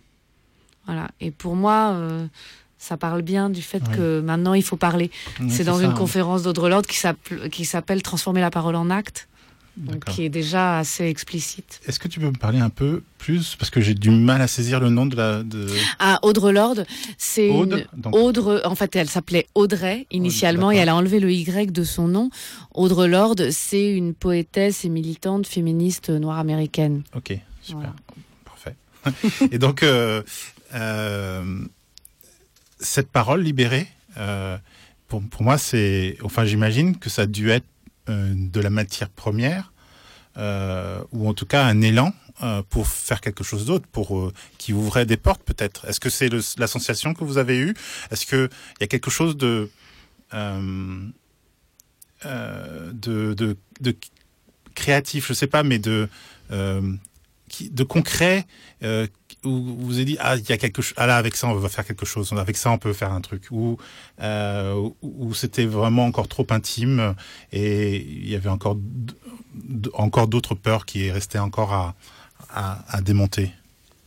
Moi, je dirais qu'il y a deux choses. Il y a, il y a, on va dire, du point de vue artistique et du point de vue militant. C'est, enfin voilà, même si Mhm. bien sûr ça s'entrecroise Mhm. de temps en temps, Euh, souvent. Mais euh, du point de vue artistique, c'est vrai que moi, étant dans des jurys, par exemple, de des comités de lecture, j'étais, euh, en tout cas, ça, je l'ai vu, la libération de la parole concrète et le fait qu'on s'empare de ces sujets. Alors souvent encore beaucoup à l'endroit de la dénonciation. Euh, pas toujours à l'endroit de la création de nouveaux récits. Voilà. Donc, mais ça, c'est vrai que c'est une chose euh, qui existe et tant mieux. Euh, D'un point de vue militant, euh, j'ai l'impression que cette libération de la parole en a encore ouvert une autre. C'est de gigantesque et nécessaire entreprise de pédagogie. Enfin, je pense par exemple euh, à l'enquête qui a été faite par nous toutes sur la notion du consentement, Mhm. dont les dont les résultats viennent de sortir et les chiffres sont assez éloquents sur le nombre absolument incroyable de jeunes filles qui euh, révèlent que leur premier rapport n'était pas désiré. Enfin, c'est c'est plus de deux tiers. Enfin, en tout cas, bon, tout- tout- tout- tous les résultats sont en ligne et sont assez euh, euh, euh, C'est effarant, quoi. effarants. Mais j'ai l'impression que en fait, tant qu'on n'a pas les chiffres sous les sous les yeux, euh, c'est vrai qu'il y a quand même une question. euh, euh, souvent, en tout cas, les victimes de, de, de ces questions, de ces questions-là, on sont très, i- sont, on- sont- se sentent isolés. Tout est fait pour euh, raconter à quel point ce sont des choses exceptionnelles. Oui. Et euh, qui ne donnent pas et, et non pas des violences systémiques. C'est ça. Enfin voilà, bon, mais ça c'est classique. Euh, et hum, du coup voilà, j'ai l'impression qu'il y a euh, et bien sûr que cette, c'est- cette libération de la, de, de la parole, ces enquêtes à grande échelle et euh, vont être aussi, j'espère et je pense, euh, ce qui va permettre à plus ou moins long terme euh, à tous- tous les domaines de la société de travailler sur ce qui ce qui pose ce qui pose question. Mais c'est vrai que j'ai l'impression que on doit en passer par une phase de prise de conscience généralisée qui est en train de se mettre en place doucement. Mais euh, enfin, je pense par exemple à la question euh, euh, des responsabilités des en- de la responsabilité des employeurs sur ces questions-là. Ouais. Enfin, parce que ça, par exemple, c'est un enjeu syndical très fort. Mais tant qu'il n'y a pas de conscience que oui, enfin par exemple dans, dans nos métiers, que oui, il y a un certain nombre de problèmes euh, ressentis à tort ou à raison comme cela, mais en tout cas ressentis comme cela, euh, évidemment que euh, personne ne va mettre en place des, euh, des circulaires euh, dans ce sens. C'est-à-dire que je pense que tant que la prise de conscience n'a pas lieu et que les cas sont individualisés et non pas reconnus comme euh, faisant partie d'un système. euh, Justement, j'ai l'impression que l'individu- l'individualisation des cas participe ou, ou même est même le moteur de la de l'invisibilisation en fait. Oui, complètement. Oui, c'est pour ça que pour moi, la question judiciaire, elle est vraiment pas écartée. Non, non, enfin, pas on, parlait tout Mm. à l'heure de judiciarisation au sens usage excessif de la justice, mais par contre, saisir la justice me semble une chose euh, nécessaire. Mm. Enfin, oui, ne, ne serait-ce que pour que effectivement les choses soient reconnues et éviter l'éternel. Si ça s'est vraiment passé, elle n'avait qu'à porter plainte. Oui, ça suffit. Enfin, et euh, moi je trouve comme c'est quand même hallucinant aussi que, enfin, on parlait de Polanski tout à l'heure. Polanski, il est condamné. Enfin, Mhm. là pour le coup, euh, il n'y a pas de discours euh, sur la présomption de je ne sais quoi qui tienne. Il est condamné. Et alors, euh, Il est récompensé. et voilà, et dans une espèce de vieux de vieille problématique française, euh, séparons l'homme de l'œuvre, parce qu'il a bien fallu euh, sauver Claudel et Céline après 45. Euh, ben voilà, tout est Mais confusionné. Il y, a une, il y a une recherche qui a été faite, qui a été menée par justement par une avocate. Donc là, on est en plein dans la- l'aspect judiciaire. Et en fait, le droit d'auteur, c'est intrinsèquement relié à l'aspect unique de l'individu qui crée. Et donc, du coup, on ne peut pas, c'est-à-dire que tu ne peux pas toucher ton droit d'auteur si justement tu n'es pas unique et individu créateur euh, unique dans, dans la société avec Mhm. euh, euh, tout ce que ça que ça comporte de, de, de ton humanité en fait et de ce que tu es. Donc en fait, ce débat-là, normalement, il devrait même pas se poser puisque sinon on peut pas payer Polanski. Hmm. Puisque du coup, il n'a pas le droit au droit d'auteur. Et après, je voulais juste rebondir euh, sur l'aspect euh, il y a l'aspect pédagogique à, à, à repenser dont tu parlais, euh, mais il y a aussi euh, pour moi tout un aspect euh, euh, de, de, de oui de, de alors je sais pas comment dire c'est pas des ressources humaines mais comment on, on, on retravaille en- enfin comment on invente de nouvelles façons de travailler ensemble Euh, parce que nous on a des façons de travailler qui sont très pyramidales euh, avec, euh, en gros, euh, pour la faire très courte, le pouvoir, l'argent, celui qui décide au sommet, ou celle qui décide au sommet, et en général, euh, ben, la subvention ou la production. Et après, ça descend et ça, ça irrigue. Et il y a des transversalités qui sont intéressantes, sur lesquelles il faudrait réfléchir. Et également des chartes, des circulaires sur comment on se comporte dans une troupe. Et, et Ça, ça existe. Hein. La fin en a fait une, justement. la fin en a fait une. Euh, après, il y a énormément d'initiatives à l'heure actuelle qui sont mises en place et, et qui sont salutaires. Euh, Alors, euh, il y a l'initiative HF, mais qui, qui date d'avant MeToo, euh, qui, elle, est, a émergé après le rapport euh, Rennes-Pratt, qui justement s'est interrogé sur euh, véritablement euh, les chiffres. Euh, des compositrices, euh, des chefs d'orchestre, euh, des directeurs euh, de centres dramatiques nationaux, euh, des orchestres nationaux, etc. Euh, et euh, qui, qui a été une édifiant, qui ont été édifiants. Ça a été une collecte de chiffres édifiante et du coup qui a donné lieu à la naissance de cette association qui s'appelle HF et qui du coup euh, euh, a imposé un certain nombre de mesures dans le milieu de la culture, euh, dont l'accessibilité, euh, par exemple. Euh, les shortlists maintenant, euh, et il doit y avoir absolument une parité euh, pour accéder euh, au- enfin, à l'appel à projet de, des centres dramatiques nationaux ou les scènes nationales. C'est ça? Il y a- C'est vrai que. Ouais. Euh, c'est juste sur le chiffre, on en a parlé plusieurs fois. Est-ce que vous n'avez pas peur que quand- on revient à chaque fois sur le prisme du chiffre, on, on massifie un peu les cas et on oublie un peu l'aspect un peu humain qui est derrière? Je pense qu'il faut les deux. Et, et, dans, et je pense qu'il faut les deux parce que les, les chiffres, ça permet quand même d'objectiver et de, et de rendre visible au plus grand nombre.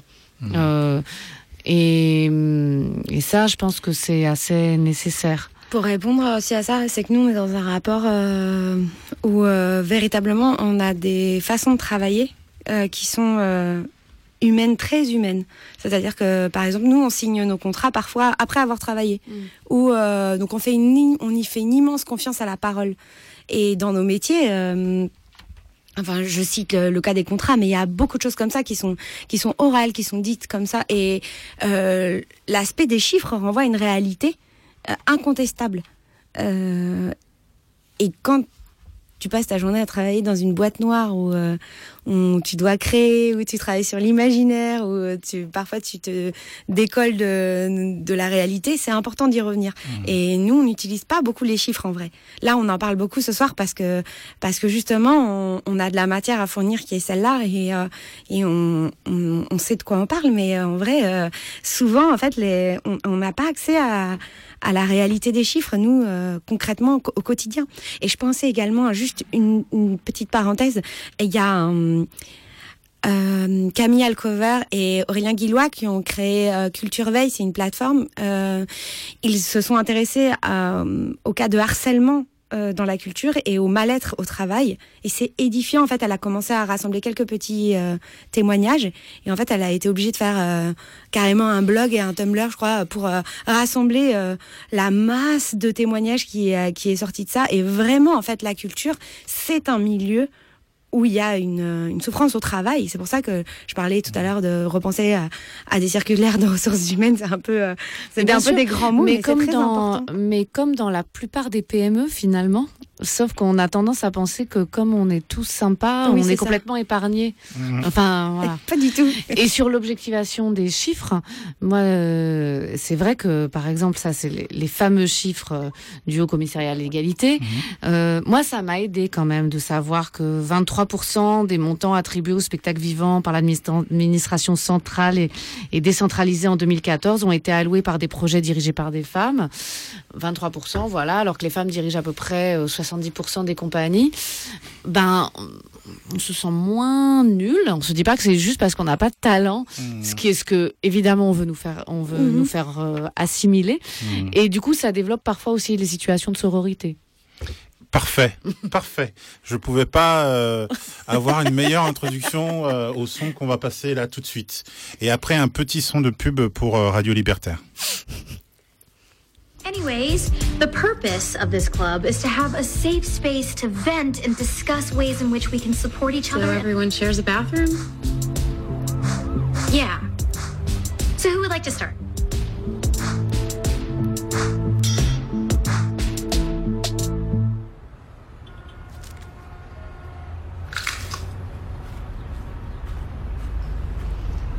Maybe we should open some wine first. after pretending he needed my help and telling me how smart I was, he tried to kiss me. Was it Josh?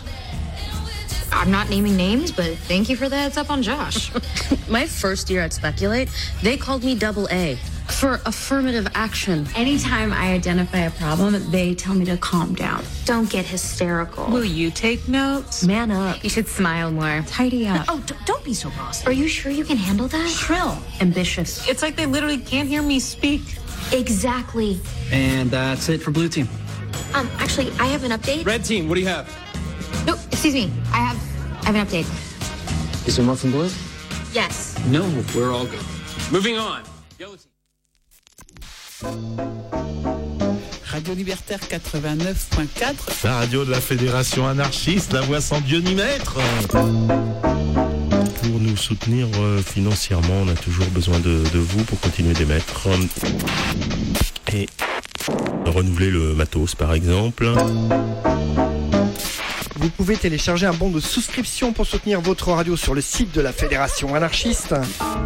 Et qui est euh, bien sûr modulable selon vos moyens. Ta radio, tu l'aimes? Alors tu la soutiens. Pour télécharger votre bon de souscription à Radio Libertaire, rendez-vous sur le site www.radio-libertaire.net. Donc juste avant la bande-annonce euh, de Radio Libertaire, hein, qu'il faut soutenir évidemment, c'est euh, c'était un, un extrait donc toujours de la série euh, dont je vous parlais tout à l'heure qui s'appelle Good Trouble, où euh, des femmes s'organisent justement pour lutter contre le sexisme euh, dans leur boulot, pour avoir euh, une égalité salariale euh, dans leur travail, pour lutter euh, aussi euh, pour euh, pour avoir une prise de parole hein, pendant les réunions, Euh, tout un ensemble de choses euh, que peut-être le mouvement MeToo ou, ou certains discours, euh, je me rappelle des, des femmes qui faisaient partie du cabinet de Obama, qui avaient mis en place tout un ensemble de techniques pour pouvoir avoir leurs idées euh, et entendues et, et qu'elles puissent être exprimées. Donc il y a tout un ensemble comme ça de, de stratégies qui euh, ont commencé à lutter contre les stratégies d'évitement mascu- masculines euh, qui, euh, qui fait que soit ils veulent pas voir le problème, soit ils l'écartent, ils les ils, invi- ils invisibilisent. Mais je suis content de savoir que parmi les chiffres, il y a, ça, ça permet justement de visibiliser la, euh, la minimisation euh, des femmes dans le, dans le milieu artistique. Oui, et puis euh, on, on se disait qu'on avait un peu noirci le tableau et qu'il existe quand même des choses qui sont en- qui sont qui sont mises en place Ouais. ou qui sont en train de se mettre en place. Il y a euh, le Haut Conseil à l'égalité euh, qui fait vraiment un travail euh, extraordinaire. Dans la formation, il y a pas mal de choses qui sont Ouais. en train de se mettre en place. Il y a une cellule d'écoute dans les éco- pour les écoles d'art euh, qui est en lien direct avec le HCE et le ministère de la Culture, qui a quand même abouti à, je crois, 18 mises à pied Ouais. De de- d'enseignants qui faisaient n'importe quoi. Euh, Il y a eu euh, le Conseil national supérieur d'art dramatique qui a mis en place une charte sur euh, les usages, qui porte à la fois sur les questions de harcèlement et sur à peu près toutes les questions, on va dire, de bonne conduite vis-à-vis des étudiants et des étudiantes. Je sais que le TNB est aussi en train d'écrire une charte euh, dans ce sens.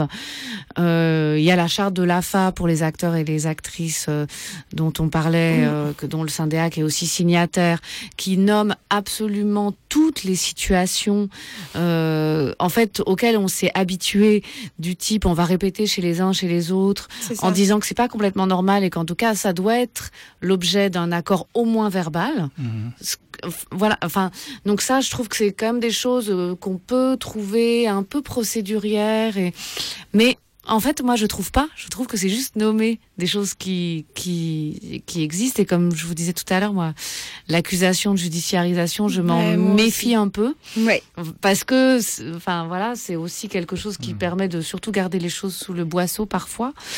Euh, Il y a la FESAC qui a mis en place au mois de septembre. La FESAC, c'est la grosse fédération d'employeurs du secteur euh, qui euh, réunit les fédérations euh, d'employeurs de spectacles vivants, d'audiovisuel, qui a mis en place un gros plan euh, de lutte contre les violences sexistes et sexuelles. Donc il y a à la fois la mise en place d'une cellule d'écoute qui puisse concerner aussi les, euh, par exemple les employés des théâtres et que ça puisse euh, que ces choses-là puissent remonter sur le même modèle que la cellule d'écoute qui existe pour les, déjà pour les écoles d'art, euh, ainsi que des mises en place de lutte, de conférences pour lutter contre les stéréotypes, pour, euh, comme tu disais tout à l'heure, l'organisation du travail dans les maisons.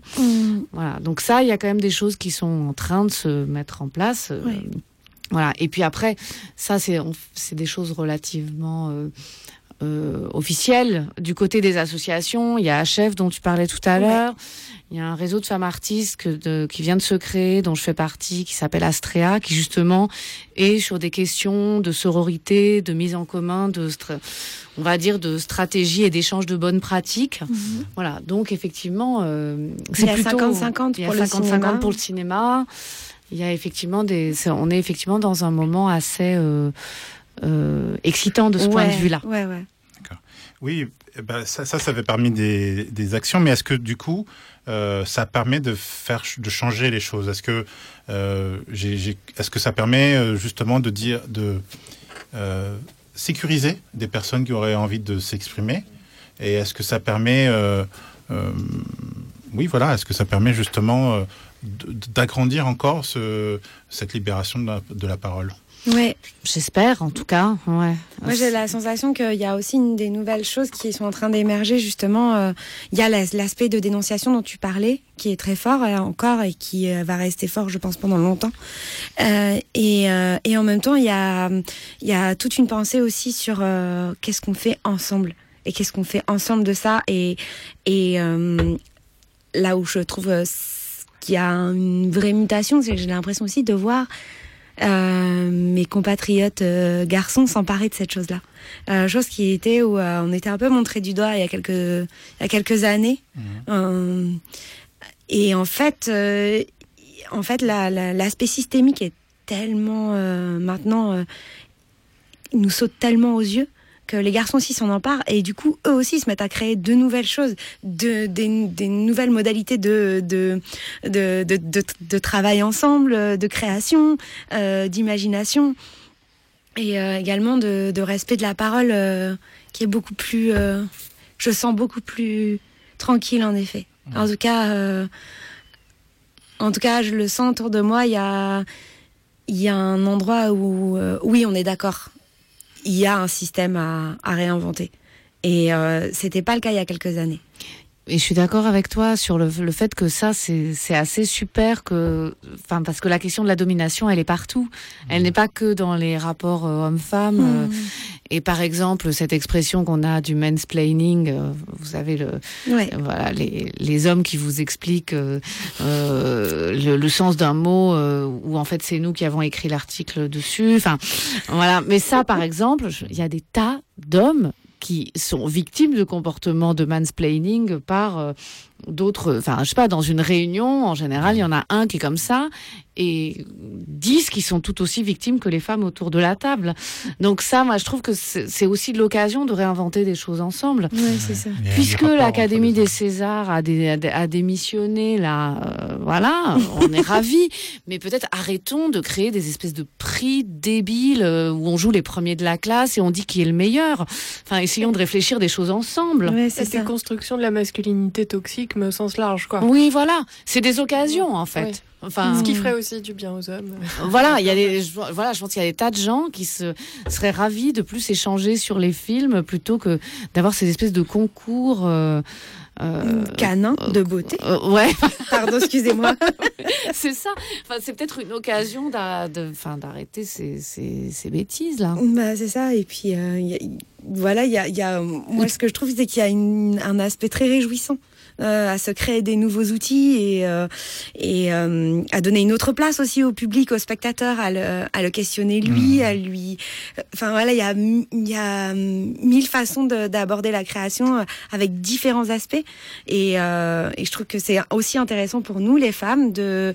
Alors là, je, je m'appuie sur euh, euh, des- les dires de Maya Mazoret, euh, qui, qui parle aussi du, alors là, du désir, mais vraiment euh, en tant qu'artiste femme, euh, et non pas du désir euh, euh, dont on parlait tout à l'heure, euh, soi-disant euh, un peu trouble entre je désire euh, de travailler avec un acteur, une actrice, une comédienne, un comédien, enfin voilà, cet, cet aspect-là, mais non, vraiment travailler sur euh, nous, s'autoriser à dire aussi euh, véritablement, ben où se situent euh, nos fantasmes en tant que femmes et euh, en tant que en tant que voilà en tant qu'envie au sens noble euh, dans la création Euh, et du coup euh, à, à investir ce champ là et et ça, c'est un, un chantier aussi qui nous reste à apprendre, à prendre vraiment librement et, et à se réapproprier bah, tout, tout ce champ inexploré avec, euh, bah voilà, évidemment, ça, évidemment, tout de suite quand je pense à ça, je me dis, ben oui, ça fait tellement de temps,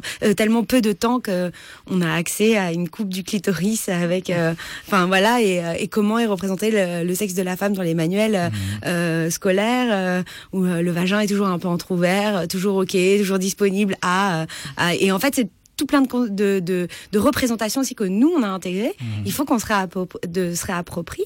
Et je pense que c'est intrinsèque aussi à juste à investir des corps de femmes.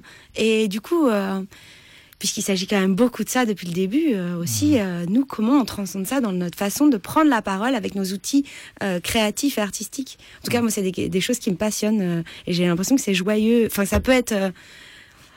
Enfin, de, de ce champ de douleur, euh, Hmm. il y a des endroits qui peuvent être euh, intéressants à questionner un peu avec euh, une certaine euh, créativité joyeuse, on va dire ça. Par- parmi, justement, quand on se demande qu'est-ce qui a changé, moi, parmi les exemples très récents de communication sur des scandales sexuels très récents, euh, il y a un exemple qui m'a beaucoup marqué, c'est celui de Jean Vanier. Alors, on va parler de. On va parler d'église catholique sur Radio Libertaire. mais je... je pense que ça, ça, ça fait du bien à tout le monde. Euh, Vraiment Non, je suis pas sûre.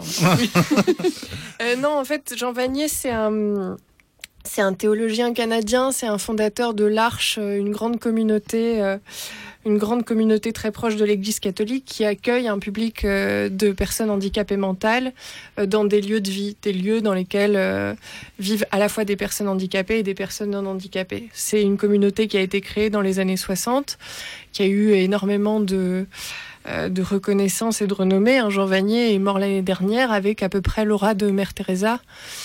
Et là, on découvre il y a quelques semaines que en fait Jean Vanier a abusé dans un dans en fait un contexte mystique euh, étrange euh, euh, des jeunes femmes qui se sont plaintes d'agressions sexuelles en fait ou de euh, non consentement dans ce cadre-là.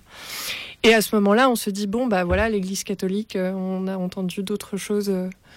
dans ce contexte, sauf que on apprend que c'est l'Arche elle-même qui a commandité une enquête, une enquête auditée par euh, par des personnes de l'extérieur, et surtout qu'elle a décidé de rendre public ses résultats.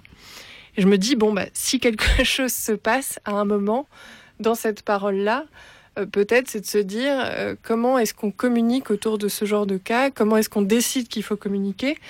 Et j'aimerais bien qu'on écoute un petit extrait, effectivement, du, du responsable international de l'Arche et sur la manière dont il répond à une journaliste pour expliquer, en fait, comment ils ont pris en compte les témoignages de ces femmes-là.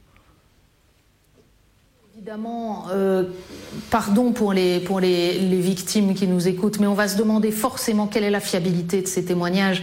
Euh, quiconque a rencontré Jean Vanier sait que son rapport à l'autre était fort tactile. Il vous prenait par l'épaule, par le bras, posait sa main sur votre jambe. C'était aussi un mode d'expression et de communication chez lui.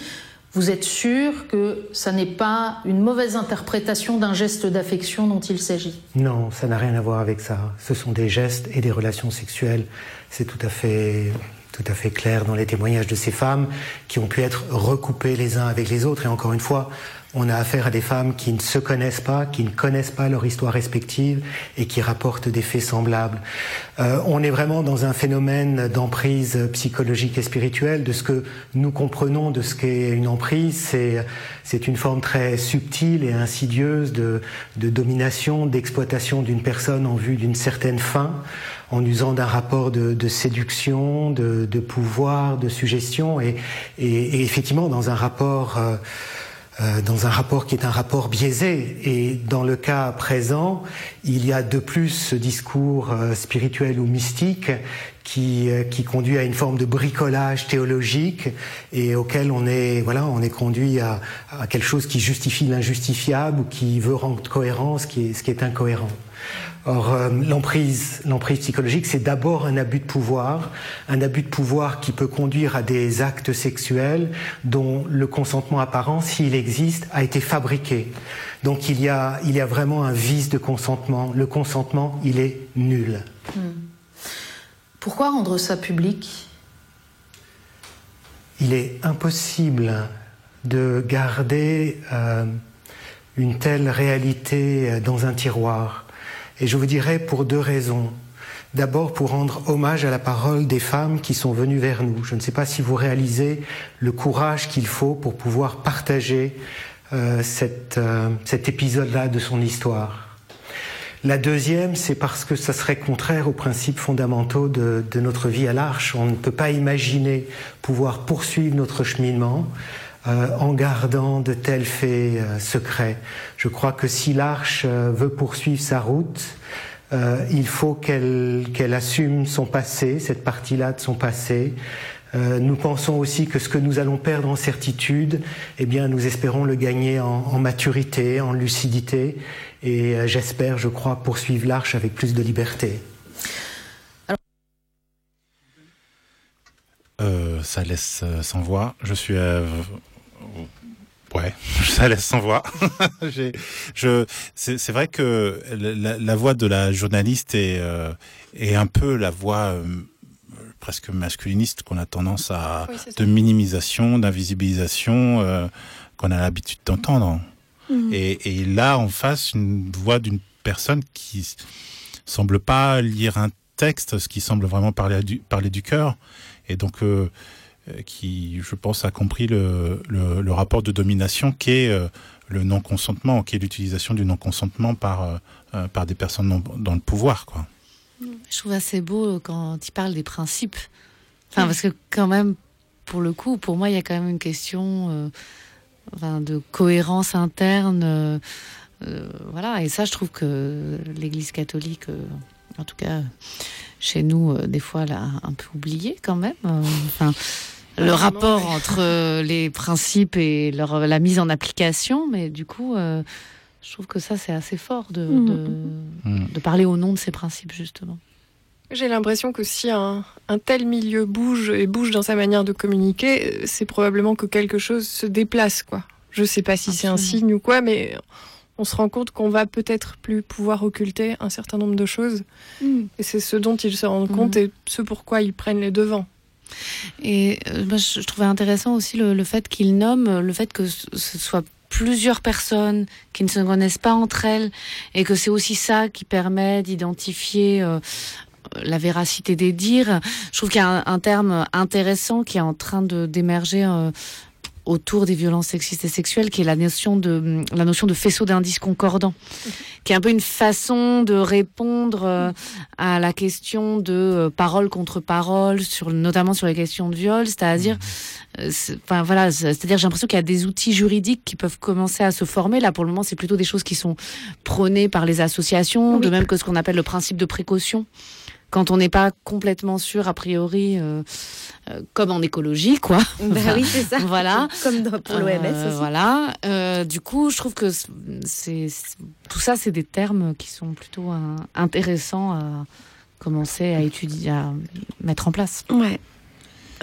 Euh, on commence à arriver doucement vers la fin. Euh, moi, j'ai- un peu envie de- d'entendre de, votre côté euh, un peu vos espoirs. Euh, est-ce que est-ce qu'on est vraiment euh, au début euh, de, tout ça? Est-ce que au contraire, c'est juste euh, c'est un- un- une transformation euh, qui précède une autre transformation. Il va y avoir plein d'autres transformations derrière et que tout, ça est un cycle euh, qui va.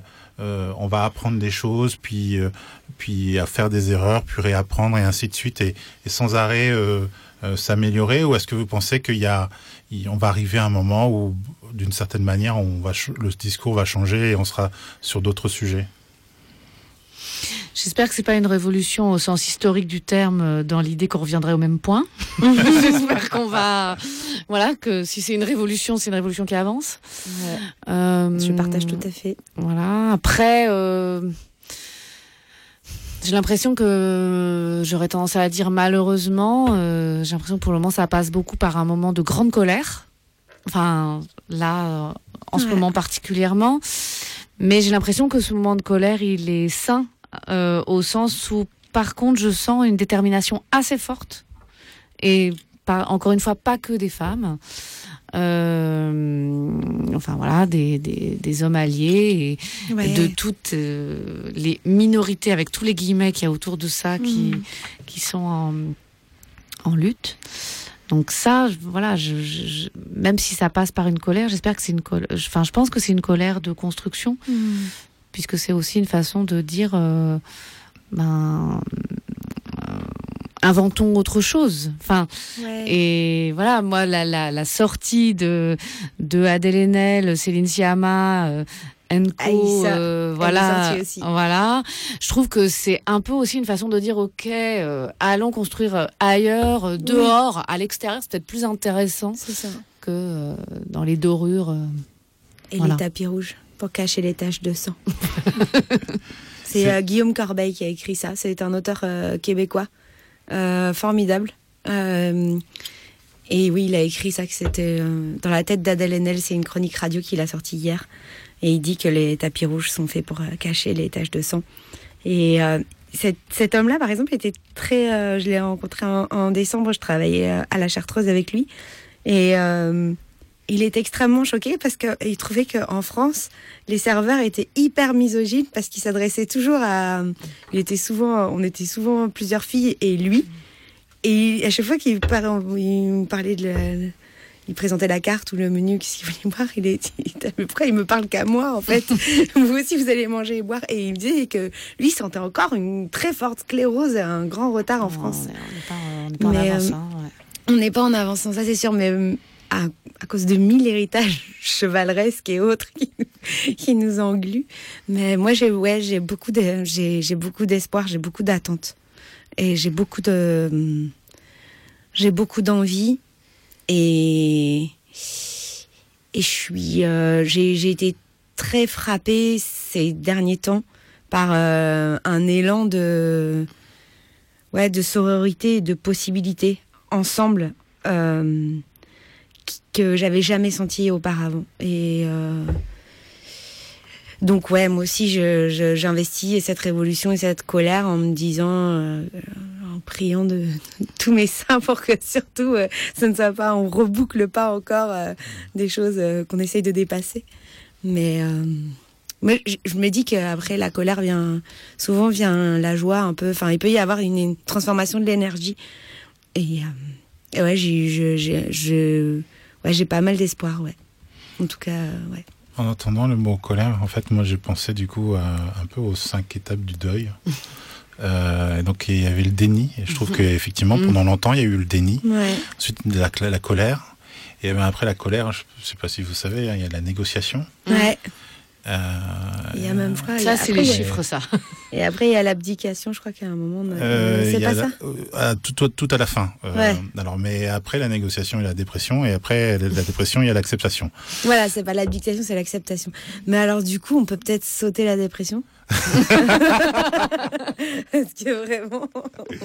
Envie. Parce que y a- quand même, on, on oscille entre la colère et la dépression régulièrement. quand même. ça, on peut dire qu'on l'a déjà eu. On l'a déjà la eu, la dépression. euh, Ouais. Voilà, avec la, voilà, c'est bon. En, pensant que MeToo allait faire plus de trucs que prévu, C'est ça. que finalement ça n'a pas tant marché que ça. Mais heureusement, Donc- Adèle est arrivée. voilà. Et, euh, Donc, ouais, euh, non, ouais. Donc Non. c'est peut-être une forme de négociation qui se passe à travers. Bah, euh, quand j'ai discuté avec toi, Anne, euh, tu, tu parlais un peu de tout ce et tu en as parlé, reparlé tout à l'heure. C'est tout ce qui se passe en ce moment avec les syndicats, euh, les euh, la parité dans certains jurys, etc. Enfin, il y a, il y a une forme de négociation là qui se passe, euh, non? Enfin, Oui, il y a, enfin, je- je sais- en tout cas, c'est, c'est- ça, peut-être que c'est passé par une négociation parce que quelles que soient les raisons pour lesquelles euh, les jurys sont paritaires maintenant, en tout cas, ils le sont. Donc euh, bon, ben voilà, que si, si certains l'ont fait pour de mauvaises raisons, ben ça les regarde. Si d'autres le- les ont fait parce que justement euh, ça correspondait à une envie qu'ils avaient depuis longtemps. Bah, tant mieux. Si certains l'ont toujours fait et c'était juste que maintenant on met ça en, va- en valeur. euh, donc euh, voilà, je pense que effectivement, peut-être la négociation. J'espère que c'est une phase qu'on va bientôt dépasser pour avoir un imaginaire commun, parce que pour moi, c'est ça que je trouve euh, que je trouve euh, que je trouve vraiment chouette et beau. C'est de se projeter ensemble. C'est de se projeter ensemble et de sortir des espèces de catégorisation, de Mm. catégorisation. Euh, enfin voilà que féministes ne deviennent pas euh, une, une espèce de, de soit d'insulte, soit de désignation d'un espèce de groupe radical ultra minoritaire et franchement extrémiste qui vise à Et dangereux. considérer les femmes comme des peur. êtres humains. enfin voilà. Mais du coup, euh, enfin, non mais par exemple, je, je- je cite juste ça. J'ai trouvé ça très étonnant suite au César, tout le discours en parlant de fait que les féministes, les, les, les méchantes féministes qui râlent euh, sur euh, sur Polanski, enfin enfin il y a les féministes, il y a la pédocriminalité, enfin c'est des choses, euh, enfin a priori c'est deux notions différentes. Complètement. Enfin voilà, et c'est un grave problème si seuls euh, 100 féministes s'en occupent en fait. Enfin, ça. puisque apparemment c'était 100 féministes qui ont mis en danger la cérémonie des Césars là. Ce sont elles qui osent en fait aller Ah, voilà. déranger euh, les ça. hommes ou le système patriarcal. quoi. Mais en tout cas, c'est pas les féministes qui vont régler le et qui sont dépositaires du, de- du problème de la pédocriminalité. On est bien d'accord. Enfin, Et- je veux dire, c'est un problème de société et un système. Voilà. Donc, euh, il est temps d'y attaquer tous ensemble. bah, c'est le- vraiment le moment parfait pour euh, annoncer euh, la manifestation de ce week-end. bah oui. Euh, C'était Oui. oui. Elle part de 14h, alors à Paris. Je suis désolée, je parle que de Paris là, mais elle part à Paris de Place d'Italie en direction de République à 14h. Euh, et il y a également, pour ceux qui seraient dans l'Est parisien, euh, une marche en non-mixité le 7 au soir. Euh, donc samedi soir, euh, une marche qui part de Place des Fêtes, donc dans le 19e. Bah voilà, parfait. Euh, merci beaucoup, merci beaucoup. Merci à vous. Claire, Merci merci, à beaucoup vous. Anne. Merci. Euh, et puis ben, j'espère qu'on fera le point peut-être dans un an pour voir toutes les nombreuses pièces euh, que vous aurez accompagnées ou que vous aurez créées pour euh, pour nous dire euh, pour nous dire à quel point bah, il y a encore des nouvelles choses qui sont apparues et qu'il y a des, découvertes qui ont été qui sont ressorties de tout ça et, et que finalement tout ça est- de tout ça peut ressortir vraiment de très très belles choses. Merci à vous. Merci. Merci. Également à Gaëtan à la technique. Merci Céline.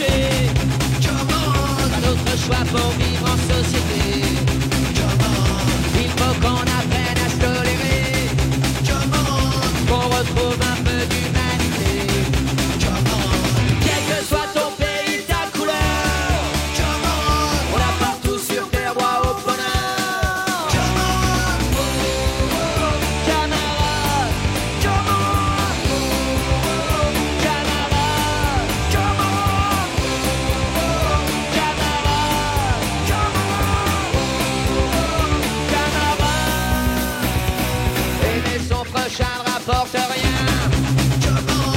Toute la tragédie du genre humain.